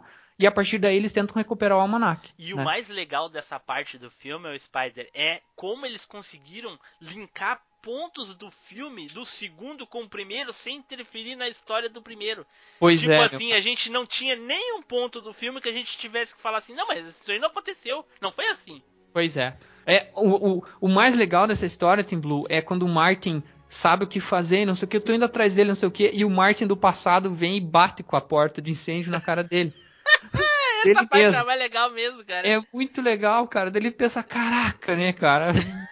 E o Biff sem entender nada, né? Os E o dois Biff ali. sem entender nada. Deu. Quem que é esse cara? Parece igual, não sei o que, como assim? É, é muito bacana, cara. Era então, e a parte que eu acho mais, uma das partes mais massas desse filme é quando ele realmente consegue pegar o almanac, que é, é encontra o Dr. Brown em cima da escola com o DeLorean, né? Sim. Usa a hoverboard, interceptam o Biff no túnel, caminho pra casa. sim. Ah, e a- Ah, sim. E a cena épica dele descendo com skate, usando as bandeirinhas lá como corda, né? Sim, sim. É, e, e usando realmente o hoverboard para recuperar o almanac. Isso. E aí no final o Biff cai de novo no caminhão do esterco. É, pois é, repete, né? Repete. Tem que, tem que pagar os, vai ter que pagar os 300 dólares de novo pra limpar o carro. É. E aí o final do filme termina aí, né, com, com, com os dois conversando no meio de uma tempestade, né? O que acontece? O Martin queima o almanac, né? E enquanto o Dr. Brown tá falando com ele, vem um raio e atinge o DeLorean. E aí manda o nosso querido doutor e a máquina do tempo pra 1900, 1885 Nossa no senhora. caso. Logo depois que o, que o DeLorean vai, para de. é, não tá chovendo, né? Só tem raio, né? Mas logo depois que o DeLorean vai, começa a chover e surge um carro no final da estrada trazendo uma carta pro Martin. E, e essa carta é do Dr. Brown de 1885. Nossa senhora. E aí, explosão de cabeça, né, cara? Nessa hora. A carta, o cara fala assim: essa carta esteve em nossa posse durante 70 anos. Exatamente. E a curiosidade é que exatamente 1885 era aquela data que estava dando defeito na máquina é, durante o filme, né? Tipo, quando dá problema no painel lá, eles, ele mostra a data de 1885. E hum, o que segue na sequência daí é o, é o Martin Aí é a voltando, cena do primeiro filme, né? voltando desesperadamente para a cidade, né, exatamente no final do primeiro filme, e interceptando o doutor, né, falando, então sou eu, sou eu, sou eu, mas não! Você acabou de ir pro futuro? Pois é, eu acabei de voltar também. Então, vamos nós de novo com esse negócio. E aí termina. E daí termina o filme. É, Alguém tem alguma curiosidade sobre o, filme aí? É o tema do Machinecast. Cara, o, curiosidade é que curiosidade é que o filme o filme 2 e o filme 3 foram filmados ao mesmo tempo, né, cara? Ah, é, eu não sabia. Ao mesmo Foram. tempo? foram filmados ao mesmo tempo, tanto que quando eu fui ver no cinema De Volta para o Futuro 2, e eu fui, no final do filme De Volta para o Futuro 2, já automaticamente você vê o trailer do De Volta para o Futuro 3. É, não um trailer, né, mas várias cenas que já tinham sido... Caraca, sério? É, sério mesmo. Tanto que eu fui com meu pai assistir no cinema e a gente olhou assim, caraca, mas já? Como assim? E depois eu fui ver, realmente, o filme foi filmado na sequência, assim. É. Beleza.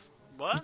Interessante, eu não sabia disso aí. É, é uma curiosidade aí. Eu Acho que isso aí então, pessoal. É, então ficou aí a indicação do Spider, né? Que foi sensacional, filme muito bom, vai render várias discussões aí. Se alguém quiser contribuir aí nas, na- nos comentários sobre alguma, né, alguma ideia do que, que aconteceu sobre as linhas temporais e coisa e tal, isso daí é uma discussão sem fim, né? Que é, não tem como discutir, né? Tem que ser como o, o, o produtor né, do filme quis fazer o quê?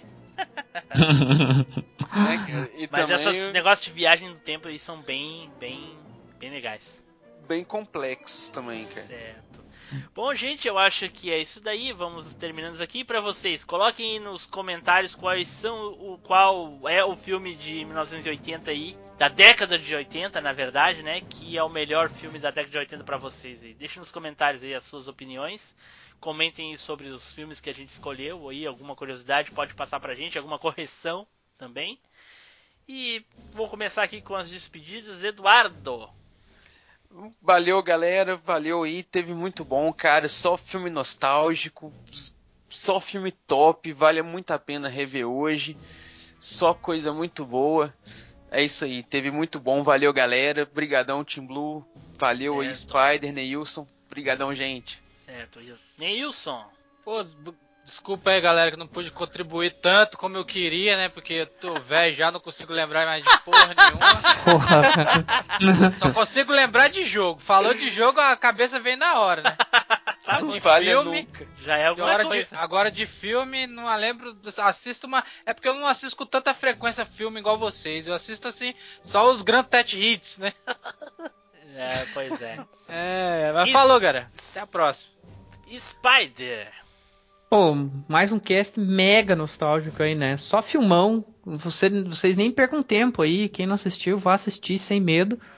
É, os jogos também são bem interessantes, né? O Retorno de Jedi do Super Nintendo é bacana. O Caça Fantasmas do Nintendo eu joguei na Ah, época. não, não é bom, não. É, é interessante de ver, é interessante de conhecer. Predador é difícil pra caramba. E o De Volta para o Futuro eu tenho um jogo bem recente aí, inclusive. É muito bacana, mas vão atrás, porque esses filmes aí são referências até hoje pra muita coisa. É isso aí. Certo. Valeu. Certo, Spider, obrigado. Bom, gente, nós vamos terminando por aqui. Espero que vocês tenham gostado aí do cast nostálgico, né? Então, um último pedido aqui, por favor, quem ainda não comentou Tô lá no iTunes, entre por favor lá, dê o número de estrelas que vocês acham que a gente merece, comentem no site, comentem no Facebook, compartilhem com um amigo esse episódio se vocês gostaram aí. Uh, ouçam o nosso último aí sobre o Street Fighter 2 Victory, foi um, um episódio sobre anime, muito bom. O pessoal gostou bastante. Eu também gostei, é nostálgico pra burro. e e é isso aí, gente. Não se esqueçam que a gente vai entrar de férias aí no, na próxima semana. Só vai ter mais um episódio e depois só ano que vem. E, mas uh, vocês podem encontrar a gente aí no YouTube eu e o Eduardo aí com o canal 7 Days e com as novidades, notícias semanais e toda a segunda, certo? E às vezes tem uns quadros legais, né, Eduardo? É, cara, a gente traz umas curiosidades aí bacanas também que não pode faltar. então tá, Tchau, pessoal. Até a próxima viagem no tempo.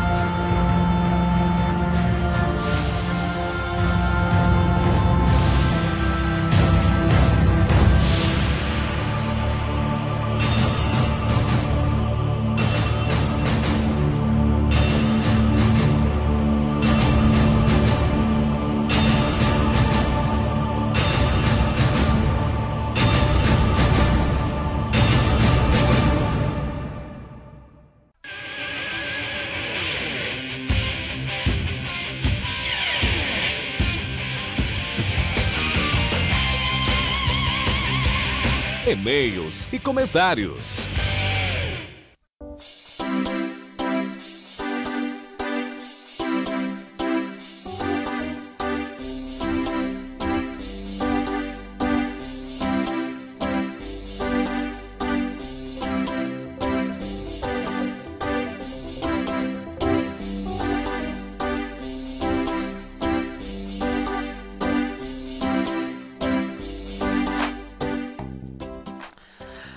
Certo, gente, estamos aqui para mais uma leitura de e-mails e comentários, que já tá virando leitura de comentários, né? Fazer o quê? E aqui comigo o Nilson Lopes.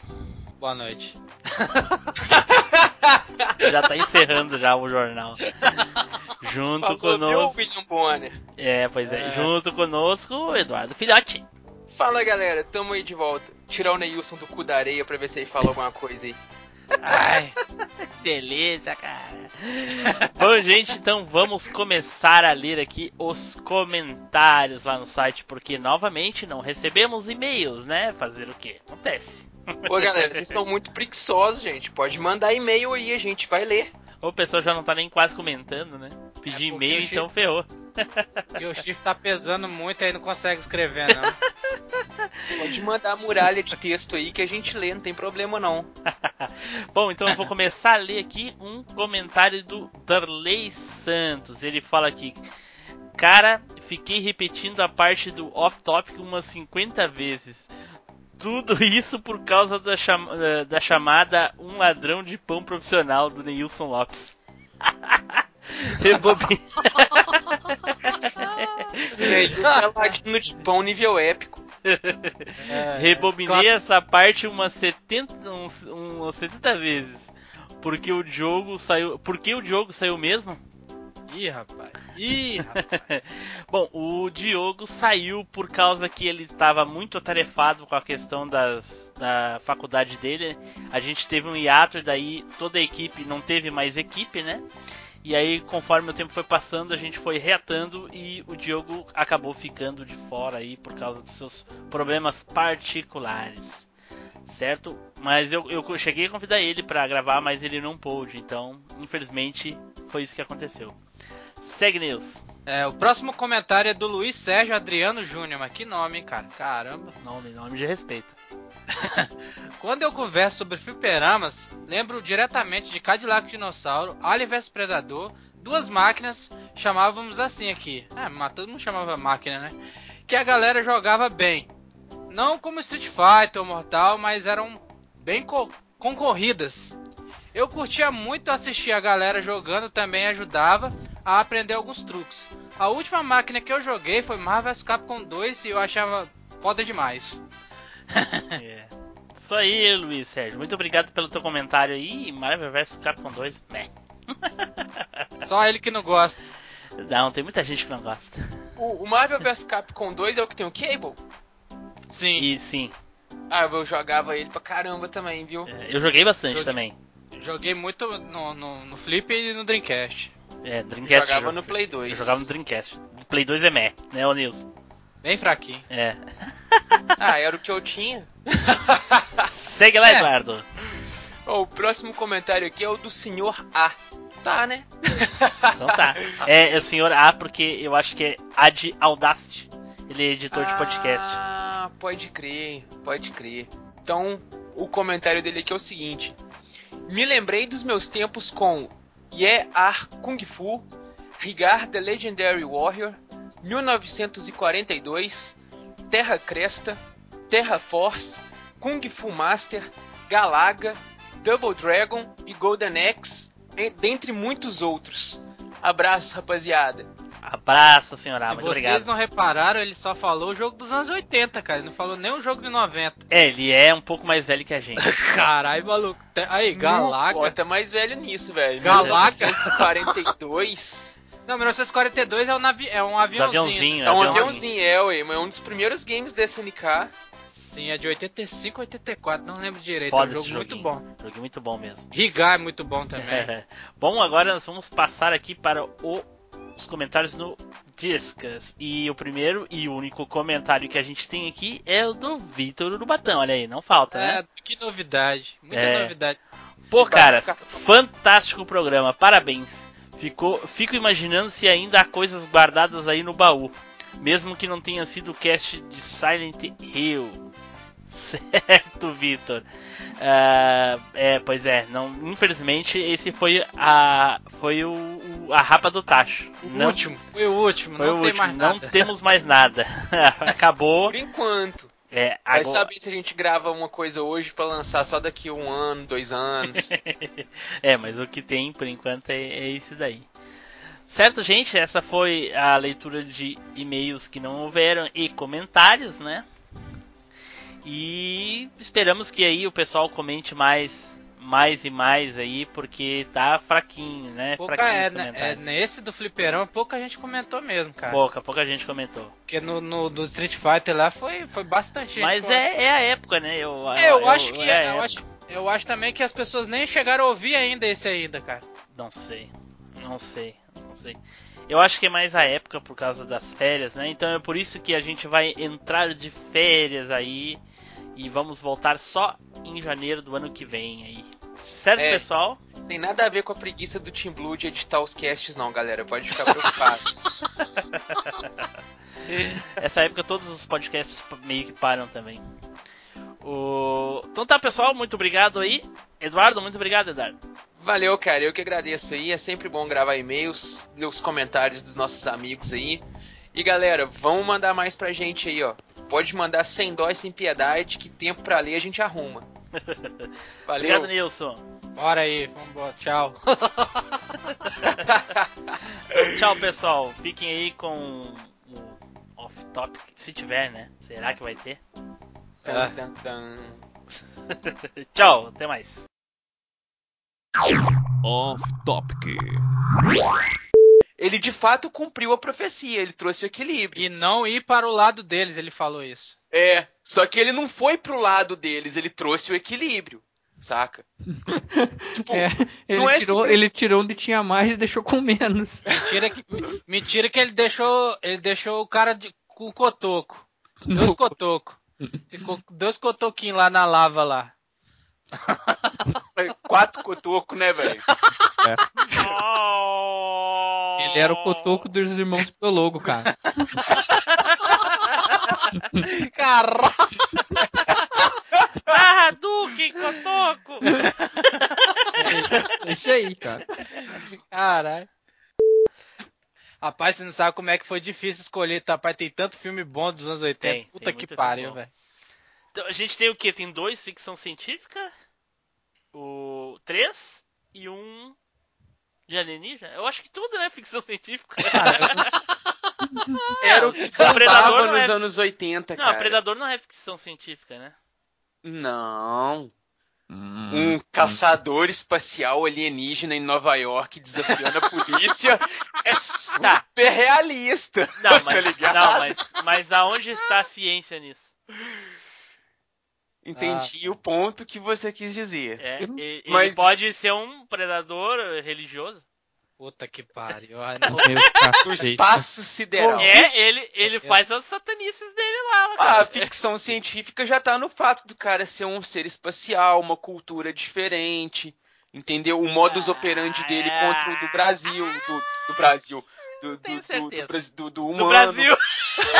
Caraca, vocês vão longe, né, cara? Vocês quando Não, velho, viajam, é vocês eu- viajam. É porque o policial é muito. É o velho. O cara é muito. Sou guerreiro, não desisto nunca. Até me lembrou brasileiro, mas enfim. Que policial, cara. O Danny Glover, do Nossa, Predador tá falando 2. do 2. É. E o Predador 1, eles iam gravar na floresta na Amazônia. Só que aí teve uma Ah, treta obrigado. lá. Obrigado, obrigado. Ah, foi mal. É. Você já sabia? Não, né? Não, não, tu tá queimando a pauta. Eu perdi toda a surpresa do. Perdi toda a surpresa da informação. É. então tá.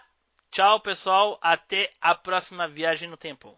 É, sabe o que é pior, cara? É. Agora eu achei aqui o que, que acontece com o bicho pra ele desaparecer. O que O que acontece? acontece, o que acontece é o seguinte: como o, o- quando o Biff volta nessa linha alternativa, em 1986, a Lor- Lorra- Lorraine, que é a mãe do Martin, é, descobre que ele que matou o George McFly Aham. e aí ela mata ele. Ah, por isso que ele some E quando aí ele ele volta. some, entendeu? Porque ele não existe naquela linha. Ele não existe nessa linha. Ele morre. Olha só. Louco, né? É, viu só? Ah, isso dá pra você colocar no off-top. então. Vai ficar no off-top. Louco. eu não lembrava disso, cara, mas agora eu lembro que realmente tem uma menção. Ela mata ele depois que descobre que o, Olha só. que o George matou. Beleza. Então tá, gente. Eu acho que é isso aí, hein?